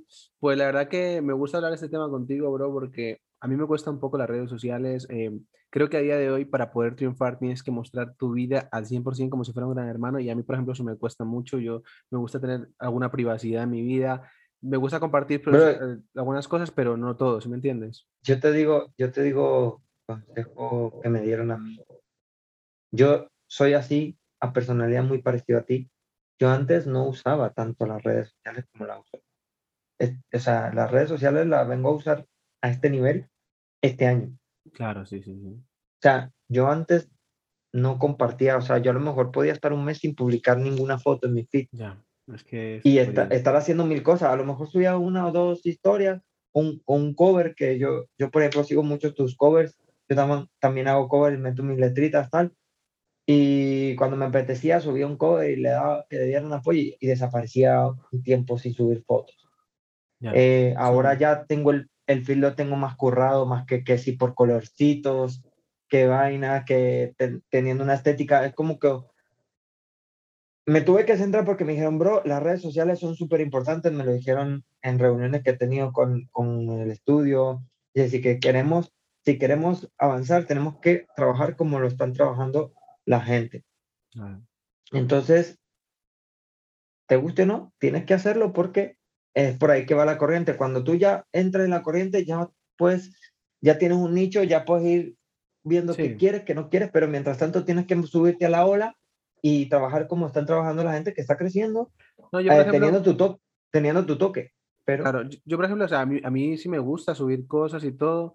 em, o sea, quiero decir, no es que no me guste, hermano, pero hay veces que digo yo, es que que... da pereza, weón. No, y que digo, no, es que Ah. mejor esto no le interesa a nadie, bro. Yo, yo nadie. antes sí subía más, sí me pongo a ver y créete- subía más cosas, pero sí, sí, Créete que, créete que lo que menos crees que interesa es lo que más te triunfa. ya. muchas veces a mí me ha pasado que yo el otro día subí una, una historia con decirte un mosquito, mosco enorme, Ah, bueno, un mosco enorme, que o sea, que era así. Y a mí me hizo gracia porque era detrás mía y yo decía, yo soy flaquito, eso me... Yo, yo por dentro digo, ese, ese bicho me pica y me, y me, y me, me perfora el pulmón o algo, porque yo con lo flaco que estoy y ese bicho tan grande, pues yo dije, voy a grabarle, voy a hacer la coña que estoy pensando. Bueno, le gustó más eso, le pusieron más interés a esa historia, a esa bobada, que a lo mejor a, a luego algo que está, di un mensaje de buena vibra, de, de muchachos, espero que el día les tenga bien, uh, uh, uh". y una foto mía. ¿Sabes por qué pienso yo que es?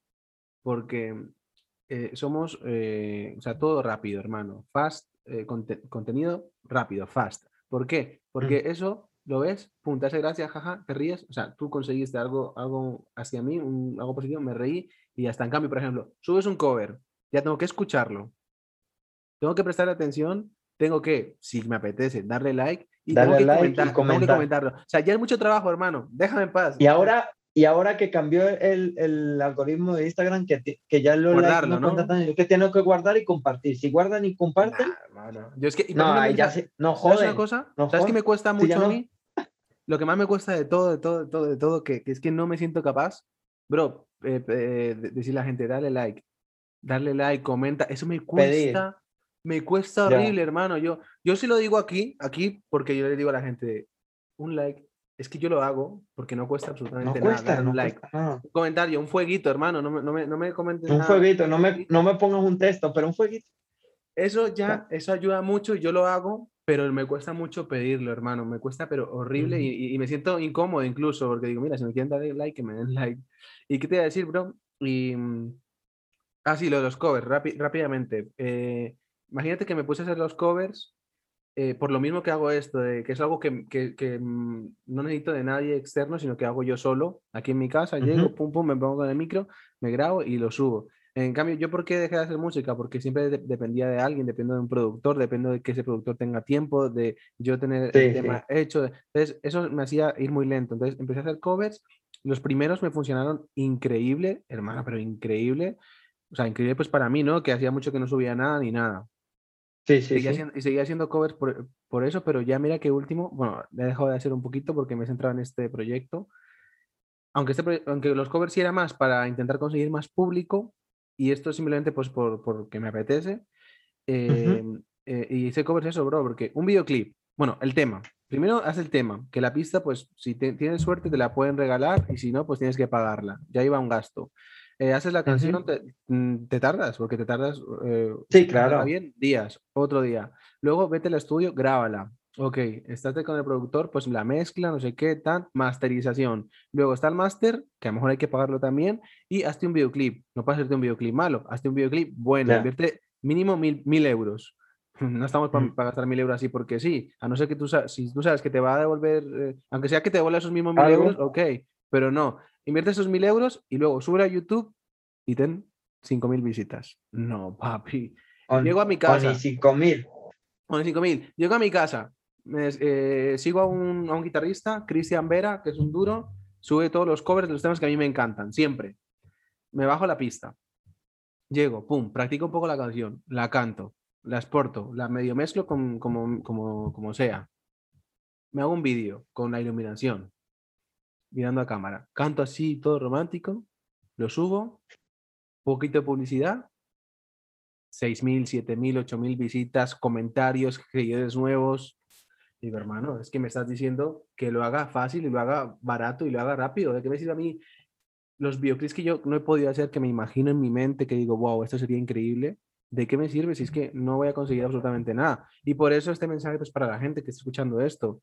Si ven eso, piensen en que hay un montón de trabajo detrás y que encima los, los youtubers famosos, ok, hay trabajo detrás que al menos van a recibir algo económico que al menos le devuelva o incluso ganan más. Pero nosotros, los que no somos ni famosos, bueno, tú ahora ya estás, estás más pegado en TikTok y todo, pero las personas que no son conocidas ni nada, bro, es que lo único que puedes es darle like, comentarlo, porque, porque es lo mínimo que se le puede hacer a alguien. Así, yo lo hago, hermano, yo lo hago, incluso comparto cosas que aunque yo a veces esté sin subir cosas, comparto la de otros. O sea, que eso es el mensaje que, que quiero, que quiero dar. Yo, por ejemplo, bueno, yo, yo hablando en nuestros casos, por ejemplo, yo contigo también, o sea, yo como te decía, yo suelo ver mucho tus, tus covers, creo que casi todos los covers tienen mi me gusta o, algún comentario así y tal, sí. eh, porque yo sé lo que es. Claro. O sea, yo sé lo que cuesta, sé lo que ya Ya no es por, que aparte que me gusta escuchar los covers de la gente, o sea, tú eres como te dicen, nunca hemos tenido como una relación así o que hayamos visto, tenido un, contacto estrecho nosotros, pero siempre he sabido que hacía música y me gustaba el estilo que hacía de música y, yo decía, coño, siempre he dicho, ¿qué pasará con Brian o, o como con otros? ¿Por qué no han vuelto a sacar le, música propia, en plan canciones, pero cada uno tiene pues mira, hay, por ejemplo, hay, por ejemplo, tienes una respuesta, o sea, te la he explicado y es que es obvio. O sea, internet y la vida me está diciendo. a mí me ha pasado, ¿eh?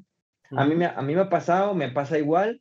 Yo cuando subo covers en Instagram tienen mil veces más apoyo que cualquier canción que subo mía. Pero al fin y al cabo, pues a mí me anima mucho, como te digo, Jesús Torres, tal, cuando me siento de bajón, siempre ellos son como, me agarran y me, suben y me dicen, no papi, esto es trabajar, no te desanimes, claro. nos tropezamos, nos, nos, limpiamos y volvemos a intentarlo. Claro. Como dices tú, es muchísimo gasto. O sea, a día de hoy, o sea, yo me propuse este año sacar un tema por mes. ¿Tú sabes qué gasto de plata es eso? No, no, no, claro, sí. Si yo iba a pero, yo quería sacar un cover por semana y, es complicado, pero no, sí. no, pero está bien. Y eso te quiero hablar ahora, el futuro, bro. ¿Qué, qué viene, qué viene este año de Anima aquí? Este año me propuse sacar un tema por mes y en principio quería hacerle vídeos a todos, pero creo que no voy a poder porque me voy a centrar más. No puedo. O sea, es imposible. Ah, este mes fue mi último video, digamos, que pude sostener. Porque no es solo video, es video, video publicidad, publicidad para Spotify eh, y bueno, entre otras cosas.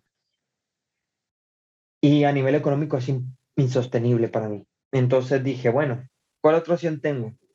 Me ahorro todos los meses una partecita para al menos una publicidad pequeña, porque hoy en día si tú no le haces un, un esfuerzo de publicidad les cuesta mucho arrancar a los vídeos eh, demasiado. De hecho, voy orgánicamente con OnlyFans, yo no le metí ni un peso.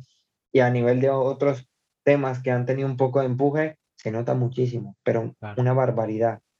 ni teniendo 100 mil seguidores en, en TikTok, ni teniendo 8 mil, no le cuesta llegar a 2 mil. Es que no pasa ni de los mil todavía. ¿Entiendes? O sea, que imagínate. Por eso te digo, eh, eh, no te esperes que este podcast tenga muchas visitas, ¿eh? No, Bobby, no pasa nada. Yo estoy relajado, hablar, desahogar y sí, ya. Machimo. Sí, machima, bro. No pasa nada. Vale, entonces eh, vas a sacar, tu, tu, intención es sacar muchos temas, algunos con vídeo, otros que a lo mejor no, Em, vale, esto, es una pregunta que tenía también. ¿Crees que es más importante, y esto viene al pelo para lo que estás comentando, ¿crees más importante cantidad o calidad? Quiero decir, ¿es mejor sacar muchos vídeos aunque no tengan tanta calidad o sacar menos con mucha calidad? Creo que es mejor menos con calidad. Pero hoy en día estoy dudándolo. Porque, por ejemplo, hay mucha gente, artistas como Mora, del drill y todas estas, estos nuevos movimientos que están surgiendo por ahí. Pero son vídeos de 120 euros como mucho de edición, una cámara y en la calle, por fuera. No se piensan una historia, no piensan una estética, no piensan nada. Es en la calle, eh, enfoque distinto, él atrás, amigos detrás, eh, él adelante, sí, una escalera y ya. Y hasta el audio a veces, tiene, hasta, hasta, el audio también es no es una cosa de y millones. ¿Me entiendes? Entonces, creo que ahora, a día de hoy, si haces algo visual, tienes que simplemente hacer algo orgánico, más que nada. Puedes hacer cosas de calidad, pero menos. O sea, no centrarte en que eso tiene que ser lo más brutal. Pero siempre tienes que acompañarlo de algo visual, así sea sentado en algo, muy calle, o sea, claro, que una foto, una foto no me llama tanta la atención, ¿no? No, entonces. Un tema con visual, una foto, me refiero. Sí, ya, ya, con, con el cover, no.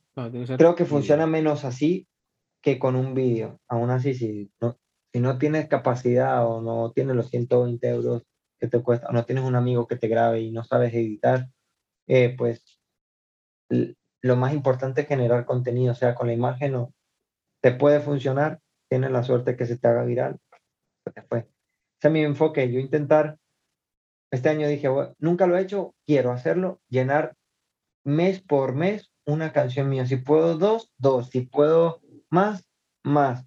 Pero mes a mes tiene que haber una canción de Animaki. Claro, A mí también me gustaría hacer eso. Y por eso también es que no, no he vuelto, por, porque digo, es que qué, para sacar una y estar otros tres meses sin sacar nada, es que no, prefiero no, no salir. Eso sí, tengo mucha ganas de volver a la música y como tú dices, bro, tú tienes un apoyo ahí de, de, tus compañeros y, y, yo, por ejemplo, soy, como soy un poco lo solitario, eh, tengo que hacerlo yo mismo, mi cabeza tiene que ser clic y decir, quiero hacerlo de nuevo. Entonces, eh, tengo ganas y seguramente lo haga porque es que no puedo vivir sin, sin hacer música. Creo no, yo, te, yo te animo a que lo haga, bro. Al final y al cabo, gente como nosotros, bro, nos, nos despejamos ya no solo por fama o por tal, es, es algo que nos llena. Claro. Y yo eso lo comprendí hace mucho.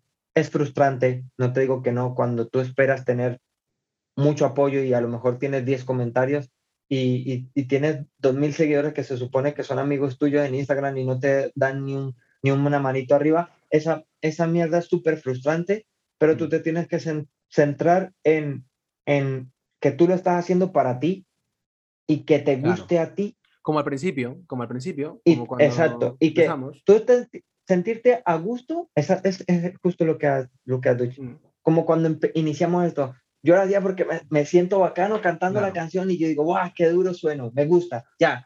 Es, eso es lo que te tiene que importar. Claro. Una vez vuelva, consigas eso, le vuelves a coger amor, porque como te digo, a mí me pasó, me costó mucho volver. Yo sigo teniendo bajones a día de hoy por las interacciones, porque cuesta muchísimo, porque como te digo, se supone que tienes amigos, apoyo, tal, pero a lo mejor te lo comparte una vez y les cuesta darle un like en YouTube, le cuesta suscribirte al canal de Spotify. Luego, claro, cuando están, esto ya es desahogo, cuando están eh, en las cosas buenas, cuando vienen conciertos, está, ay, sí, invítame, ay, sí, pero no me apoyaste dándome un, fucking like. ¿Me entiendes? Es complicado, es complicado. Eh, lo hablaba también con Karen en el, en el, otro podcast, bro, y él, me y, y él me dijo una cosa que también es verdad, bro, que todos tenemos nuestras vidas fuera de, internet y es complicado y, y, a lo mejor la persona sí lo quiere hacer, pero simplemente pues se le va y como no es algo importante para esa persona, pues se le va y no lo hace. Pero bueno, hay, de, hay, de, todo, hay de todo, bro. Y, y hablando de... Es normal. Bueno, dime, dime para finalizar este No, que digo que, que eso que es normal, es normal. En, la gente tiene sus prioridades y tal, como yo. Yo, por ejemplo, yo, yo no voy a ser hipócrita y digo que da todo le doy. No, yo tampoco. hay cosas, hay cosas que a veces la miro, a lo mejor la estoy escuchando con cascos y, dejé el móvil allí y, y, la escuché, pero no le pude dar like. Cuando me acuerdo dije, mierda, no le doy, voy y se lo doy, pero es normal. Pero que, que, digo que eso como artista nos frustra, es lo, a lo que me refiero.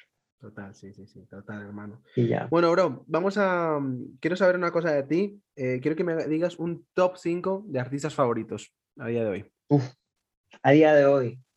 Eh, número uno, a día de hoy consumo muchísimo a Fate, consumo mucho Fate, eh, Sage de segundo, Arcángel, no lo, lo sigo teniendo en el top porque lo sigo escuchando, pero más antiguo. En, si es verdad que en las canciones de hoy en día, pues como que hay unas que sí, otras que no, pero sí, es, es un estilo que siempre me ha gustado. Y claro, ¿y quién es él? Solo por el hecho de quién es él, ya está. Unas estructuras que a mí me fascinan, entonces siempre lo, lo estudio. Y la nueva escuela también está de la vieja escuela, eh, y Dianel, yo no sé si los conoces. No. y Dianel son un dúo que no es muy conocido, no sé el motivo por qué, porque ¿De tienen puertorriqueños de dónde son? Sí, puertorriqueños. A día de hoy yo no sé cómo no son tan conocidos, porque Marica tienen una voz brutal y yo lo escuchaba de cuando tenía, estamos hablando cuando tenía 16, 15 años. ¿Cómo se llama? Y White Noise y Dianel. Ellos tenían canciones. Me suena, ¿eh? Me suena mucho. Eh, tienen canciones que decían, ¿por qué te vas? Dímelo más. Tú sabes que sin ti yo nadie soy. Yo quisiera decirte cuándo. Bueno, bueno lo, canciones a escuchar, lo, voy a, escuchar, bro súper románticas que a tu estilo yo creo que también te va a gustar mucho. La melodía de voz es nítida. Y, y tienen muchos contactos, bro. Tienen contactos pesados, ¿me entiendes? Con gente tienen colaboración, alguna colaboración con Darkiel, tienen una colaboración con Joel y Randy, pero bueno, nunca han, el motivo no lo sé, lo desconozco. No, pero, bro, eso, esos, esos, esos que sigan, porque por ejemplo yo sigo a Fate desde que prácticamente no tenía, o sea, no era tan famoso como ahora, bro, y a Faye le ha costado. Y yo decía lo mismo, yo decía, este man, ¿por qué no? ¿Por qué no? Yo, o sea, yo soy poco fan de artistas, pero soy fan de alguien, es de Fate. Y le he visto el proceso de, de, ah. nada a lo que es ahora, que por fin se le está dando eh, su, su puesto, su lugar, pero estuvo mucho tiempo sin que nadie lo viera. Yo, por ejemplo, yo a Fate también lo sigo desde el tiempo de, ¿cómo se llamaba la canción que sacó en el piso? Él estaba rapadito en ese entonces, era más, no era tan nea, sino la imagen más, más, más bonitillo. Que claro, es que, es que al principio iba a tirar más por ahí él, y claro, eh, luego cambió. Yo eh, creo que cuando fue más real a él es cuando ya se le, se le dio la vuelta. Yo no sé qué tema dices, que eso lo, eso lo, pegó primero en... pero, pero es de las, de las primeras canciones que yo escuché de él, pero hace más, habló hace muchos años. Sí, sí, sí, hace eh, ocho o nueve años, por ahí. Y además yo, yo soy consciente de que tú eres fan de él porque yo creo, o sea, te mentiría si creo que no descubría Fate por uno que tú compartiste algo de él. Eh, creo que fue esa misma canción que yo la vi que tú la, la cantaste. Yo dije, diablo, está, está bacano, voy a escucharlo. Yo cada vez que escucho algo que, que me gusta, voy para allá y investigo los artistas. Sea, mucha gente, o no. Mucha gente, yo, yo les enseño a Fate, bro, y yo es como una tarea y les digo, mira, hoy esta tarde te vas a este video YouTube y escuchas a Facebook, bro, porque ahora ya no hace falta porque ya está pegado, pero cuando no, te lo juro, bro, a mi familia. A, mí me pasó, mira, a mí me pasó que es el, mi, el número 5 que va, va subiendo muchas veces de escala, pero en mi, en mi favorito es Jay Wheeler. Yo a Jay Wheeler Muy bueno. lo escuchaba cuando tenía 7000 seguidores en Instagram, mm. nada más. Le decía, yo le decía a Gian y a Uco, mi amigo, le decía, bro, escúchate, ellos no le llevan mucho al romanticismo, a las canciones así. Y le, escúchalo, este huevón en cualquier momento va a explotar. Lo empezó a apoyar Michael Bastage, luego, ¿qué tal? Y se fue para allá. Con DJ Nelson. DJ Nelson y mira lo que es hoy en día Jay Wheeler. Pero te lo juro, o sea, 7000 seguidores en Instagram. Que yo tenía, yo en ese entonces tenía mil y pico, decía, diablo, 7000, qué duro. Y el pana le mete durísimo y lo seguía que lo, lo, había visto en entrevistas de, de, Michael Bastage, pero que no era conocido en ese entonces. Yo decía, pero me gustaban mucho las canciones que, de cortavenas que hacía él y la voz que tiene muy peculiar, me gustaba. me recordaba al tiempo de Tony Dice, para atrás, como, para mí es como el nuevo Tony Dice, pero versión moderna, no sé. Sí, sí, y decía yo, durísimo. y yo creo que son esos, esos cinco. Faith, Seth, eh, Face, Seth, Arcángel, City Dianel y, y Jay Wheeler. Luego ya vendría Jay Kiles y Len Tavares, todas estas, que también me gustan muchísimo, pero creo que a día de consumo en orden es este, de música. Muy duro, muy parecido a lo, que, a lo que yo escucho, bro. Y como estuvimos hablando de que, mm, bueno, estamos en, en un ambiente muy moderno últimamente y, lo que, y una de las cosas que está más pegada en Internet es YouTube. Respecto a youtubers, ¿consumes YouTube? ¿Sigues algún youtuber o no? Pocos, pero sí sigo. Sí sigo de vez en cuando algunos. Dime alguno, dime alguno que tú digas, me gusta lo que sube o que simplemente... Yo subo mucho de, de gamers, me gusta las Ah, ok, está bien, papi, yo también. seguía, seguía mucho al Rubius, Auronplay de vez en cuando me hace mucho, me hace reír bastante. Eh, de Latinoamérica seguía a Germán, eh, últimamente ya no consumo tanto YouTube porque no me da el tiempo, pero, pero sí, esto era como los tres. Rubius, este, Auron. Eh, Play y, y, y, juega Germán, Germán. No sé si lo ah, conoces. De, videojuegos, sí, claro, sí, es uno de los más seguidos en Latinoamérica. Bueno, yo seguía más, de Germán seguía más los blogs que hacía antes que los videojuegos. Luego ya se centró todas en los videojuegos y lo, perdí un poquito. Pero bueno, sí. Está bien, está bien. Así de blogs, de blogs y eso, o sea, de entrevistas, sigo mucho esa Mikey Bastage y luego a Molusco. También veo muchas entrevistas de Molusco TV.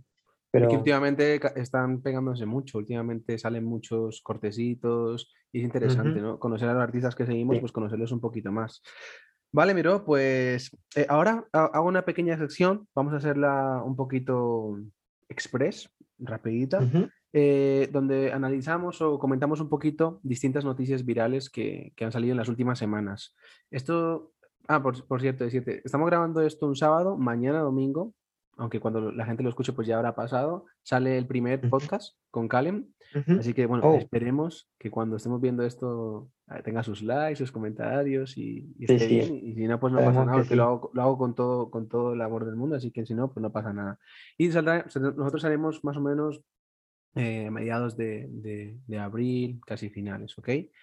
Bueno, pues entonces, hablando del tema de youtubers, que los youtubers que te gustan, tal, hay un influencer, un instagramer, bueno, la verdad que no sé exactamente qué es, pero pues creador de contenido, que se llama Jefferson Cosio, que hace unas semanas eh, se hizo viral o una crítica viral porque en uno de sus retos se puso los pechos, eso es, y tuvo muchas críticas, críticas fáciles, lo típico de, ah, lo que hace este man por likes, eh, este qué ejemplo es para los, para las personas, para los niños de Colombia y del mundo, sí, sí, al final hay mucha gente.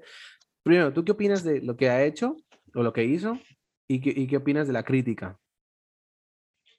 A mi opinión personal, bro, o sea, me parece, para darte un ejemplo más antiguo, o sea, es como si poner a los yacas, ¿tú, ¿tú conociste a los yacas? Claro, claro. A criticarlos por lo que hacen es su cuerpo, huevón. Al final cada uno puede hacer lo que le dé la gana.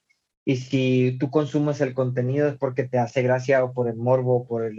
Pero no significa que, que porque yo haga o él haga ese tipo de contenido, ya él tiene por qué dar un ejemplo a alguien. Cada persona es, es responsable de su educación o de sus pensamientos o de las sí, la educación que le quieras dar a tus hijos y demás. Yo, por ejemplo, en mi caso, yo veo eso y a mí me hace gracia, yo digo, qué, qué tipo tan loco, o sea, qué, qué ocurrencias, ¿no? Pero yo no lo juzgo, o sea, si él tuvo la valentía o, o su loquera de hacerlo porque le divertía y tiene cómo costeárselo y, y, y lo quiso hacer, me da, a mí me da risa, me, me da entretenimiento. Claro. Y no es mi cuerpo ni mi vida. Claro. Es que eso así es como debería pensar todo el mundo. O sea, yo no entiendo a la gente que coge y gasta su tiempo en, poner un comentario. Ay, ¿qué, ¿por qué haces esto? Bueno, que haga lo que, lo que él quiera. Y, y si además, si lo está haciendo es porque le está funcionando, porque la gente lo ve. Y, y, el man, yo lo vi hace mucho tiempo y no era tan famoso. Lo perdí de vista y lo volví a ver. Y es un, es, vamos, súper famoso ahora y le está funcionando todo eso tan viral que, que está haciendo. Y no, pero no, solo eso, bro. Eh, por ejemplo, él en la parte de todas las loqueras que haga, por ejemplo, es su, ayuda a muchísimas cosas animalistas de perros, que les encanta los perros. Visto. Hace muchas donaciones, bro. Y esas cosas la, la gente no las comenta. Solo se centran en, en, a día de hoy está mucho el hate presente y al final estamos en una en un tiempo en el que somos muy susceptibles a cualquier cosa. Y pasa, pasa lo mismo, bro, por ejemplo, con, con, el tema del reggaetón, el tema de la música a día de hoy, bueno, y siempre es la crítica fácil, o sea, parece que todavía estamos en el reggaetón de, de, de Yankee cuando sacó la gasolina, aquí en España, por ejemplo, en los que son así más cerrados de mente, no, que el reggaetón, que, que sí, que, la, que denigra a la mujer, no sé qué, hermano, o sea, eso pasó, eso fue al principio, ¿no? ¿No te parece? Y, y la crítica fácil al reggaetón siempre está ahí, siempre es, no, que no sé qué, que denigra a la mujer, siempre, siempre. Hay reggaetón, yo considero de todo tipo, guapi. Yo, yo escucho temas que, que, que podían ser perfectamente una balada, un super... También el reggaetón.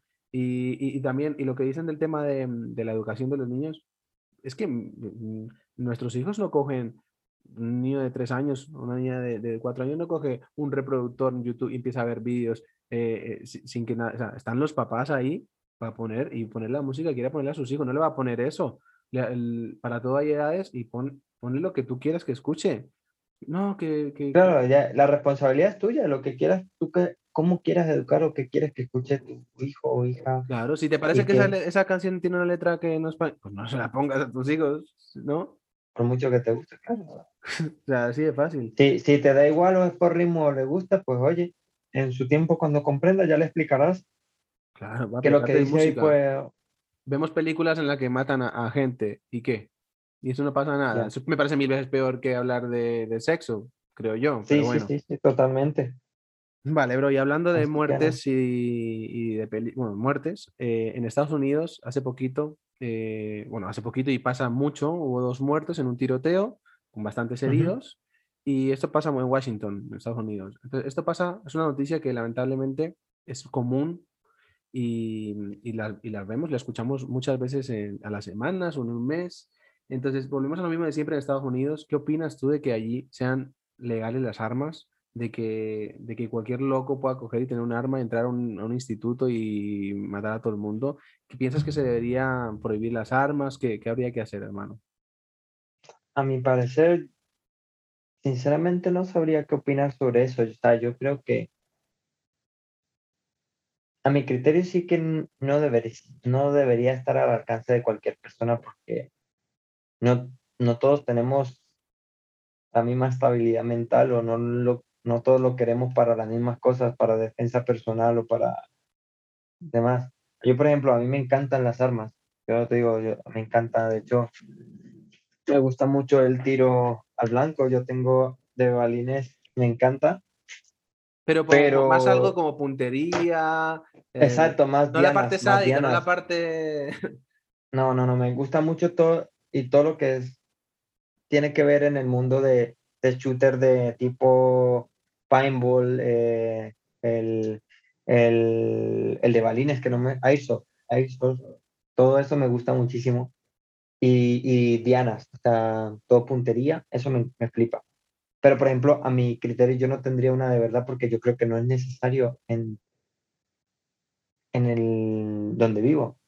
Claro, acá, acá por ejemplo no, pero por ejemplo... Eh, pero sin embargo en, en, sitios a lo mejor más Unidos. peligrosos, más peligrosos donde hay, donde hay... Es que tiene sus pros y sus contras, como te digo, Ah, Es te pilla, te, sí, te pilla a ti en un mal humor y se te cruzan los cables y tienes un arma al- a mano y, y a lo mejor no querías, pero se te pide a la cabeza y, Por y eso- matas a alguien. Por eso al final llegamos al, al contexto, yo siempre que lo pienso, al final llego al contexto de que es mejor que no esté. ¿Qué pasa? Que en estos países, Exacto. como, hay, como sí puede estar en otro lado, pues tú dices, pues que la tengo que tener porque me puede pasar esto. Porque todo el mundo puede pasar, o sea, cualquiera puede volver loco y si no lo tengo yo, pues me matan. Yo te digo una cosa, bro, yo cuando estuve en Los Ángeles hace un, un par de años, yo pensaba, bro, estoy aquí en la calle y cualquiera de estos puede tener un fucking arma. Y me encantaba estar ahí y no lo pensaba obviamente todo el rato, pero decía, oye, puede pasar.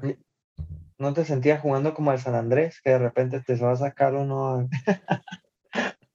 Sacar- Bro, pues qué te digo, cuando estaba ahí en, el- en las partes más icónicas de Los Ángeles, sí decía, uy, mano, qué chingo, yo estaba aquí jugando en, el- en San Andreas". Bueno, ¿y qué, bro? Bueno, sí, yo, yo, mi conclusión realmente de este tema es que a mí no, no me gustaría en un mundo ideal que, que existieran, que estuvieran las autoridades y obviamente después de haber pasado exámenes psicológicos previos muy Psicológico y de todo. estrictos, no como lo Sí. que dicen que hay, que cualquier loco puede tenerlo. Y lo que pasa es que en. Estados Unidos es cultura, bro, porque yo cuando estuve allí también me di cuenta de que eso es como que lleva, es de muy antiguo que, que el hecho de tener armas simboliza algo y bueno. Entonces yo, pues, Sí, para sí. mí, a mí no me gustan las armas, bro. Ahí lo dejo. Sería lo mío. Vale, eh, por último, ya terminamos con esta noticia. En Estados Unidos mismos también, que bueno, es un país tan grande, pues hay de todo. Ahora están sufriendo muchísimos, eh, ¿cómo te diría yo?, ataques físicos y mucho racismo las personas asiáticas. ¿Por qué? Pues por el tema Por del todo co- el tema del coronavirus. Claro, incluso aquí en España también eh, está pasando, no, no llega, no sé si ha llegado a lo físico, pero allá en Estados Unidos sí, y aparte además eh, les llegan a pegar y sobre todo a personas mayores, a horrible. Eh, ¿qué opinas de eso, bro? Bro, desgraciadamente, eso no es nuevo. Todas las personas tienden a generalizar cualquier pensamiento negativo por las actuaciones, como decirte aquí en su tiempo, y sigue habiendo, eh, generalizaban que todos los latinos somos vándalos, todos somos, eh, pasamos droga. Todos los colombianos eh, ven- vendemos coca, exacto. todos somos narcotraficantes. Son pensamientos que, a mi parecer, de gente Ignorante. Sí, ign- ignorante también, porque no, no se informan. O sea, ¿cómo vas a decir a un chino aquí de al lado de mi casa? ¿Cómo le va a decir que por tu culpa está el virus? Claro, el que tiene que ver. O sea, el, el- papi, el virus nació Pero en China, bueno. no puede haber nacido en otro lado. Sí, entonces lo que te digo, al final es generalizar, la gente ignorante generaliza y, y, y, es como te decía, vivimos hoy en día en un, en un tiempo muy susceptible que todo el mundo se ofende Mm. o quiere, quiere herir a las personas. O sea, no, no sé cómo explicarlo, pero yo tengo como, no me gusta mucho ese, ese tipo de, de pensamiento porque, como te Es digo, odio, se- es un mensaje de odio, es un mensaje es un odio, negativo. sí, no, no, no es, Aquí no es un es- mensaje aquí- positivo para nadie. Aquí en Europa estuvo la peste negra y nació en Europa. ¿Y qué? Papi, se podía Ya. haber nacido. Uy, papi, se me Ay, sí, me están llamando o algo. sí, me faltó Que, una que, bro, eh, eh, entonces eso, o sea, aquí en España estuvo la peste y bueno, eh, el virus está claro que no es culpa de las personas, que puede haber mm, cosas detrás, bueno, yo no digo que no, pero eh, las personas de a pie no tienen nada que ver con eso y la verdad que no, no- odio, odio todo, todo el tema del, todo el tema de racismo, todo el tema de, de, mm, atacar a personas y más físicamente por, por un hecho que no Mm. pueden controlar, así que controlar, aquí- que ni, ni son culpables. Que bueno que, que si es un hecho, como te decía, que lo, que lo haya hecho esa persona y tú le echas hate a esa persona, bueno, tienes tu motivo. Pero generalizar, Claro. generalizar y, y, y a, cual, a toda la persona que sea de esa raza o esa etnia o esa cultura, tú la, tú la juzgues o la, por solo hecho pertenecer a- al grupo étnico o a la cultura, es, es, es de ignorantes, o sea, no tiene, no, no tiene sentido. Totalmente, mi bro. Bueno, hermano, pues hasta aquí, hasta aquí hemos llegado, hasta aquí este podcast, no sé cuánto rato llevamos, pero ha estado bien, hemos hablado un poquito de todo. Mi gente, Ujú. pueden eh, em, seguirnos en Instagram, debajo de, de- de nosotros están los Instagrams durante todo, todo el podcast, nos pueden seguir por ahí, por favor, dejen un like, Dani, vamos a intentar conseguir que, que, que esto, pues, a gente conocida, gente cercana, apoyo, sí, le den like, dejen un comentario, den pues, like. a menos para que yo diga, ok, pues me apetece hacer el tercero. Porque te digo una cosa, bro, sinceramente, hice el primero y dije yo, bueno, pues ya está, ya he hecho lo que quería, ya, ya hice, o sea, era como que me quité eso, ese, ese- dije, ya lo hice yo. Ese que ya".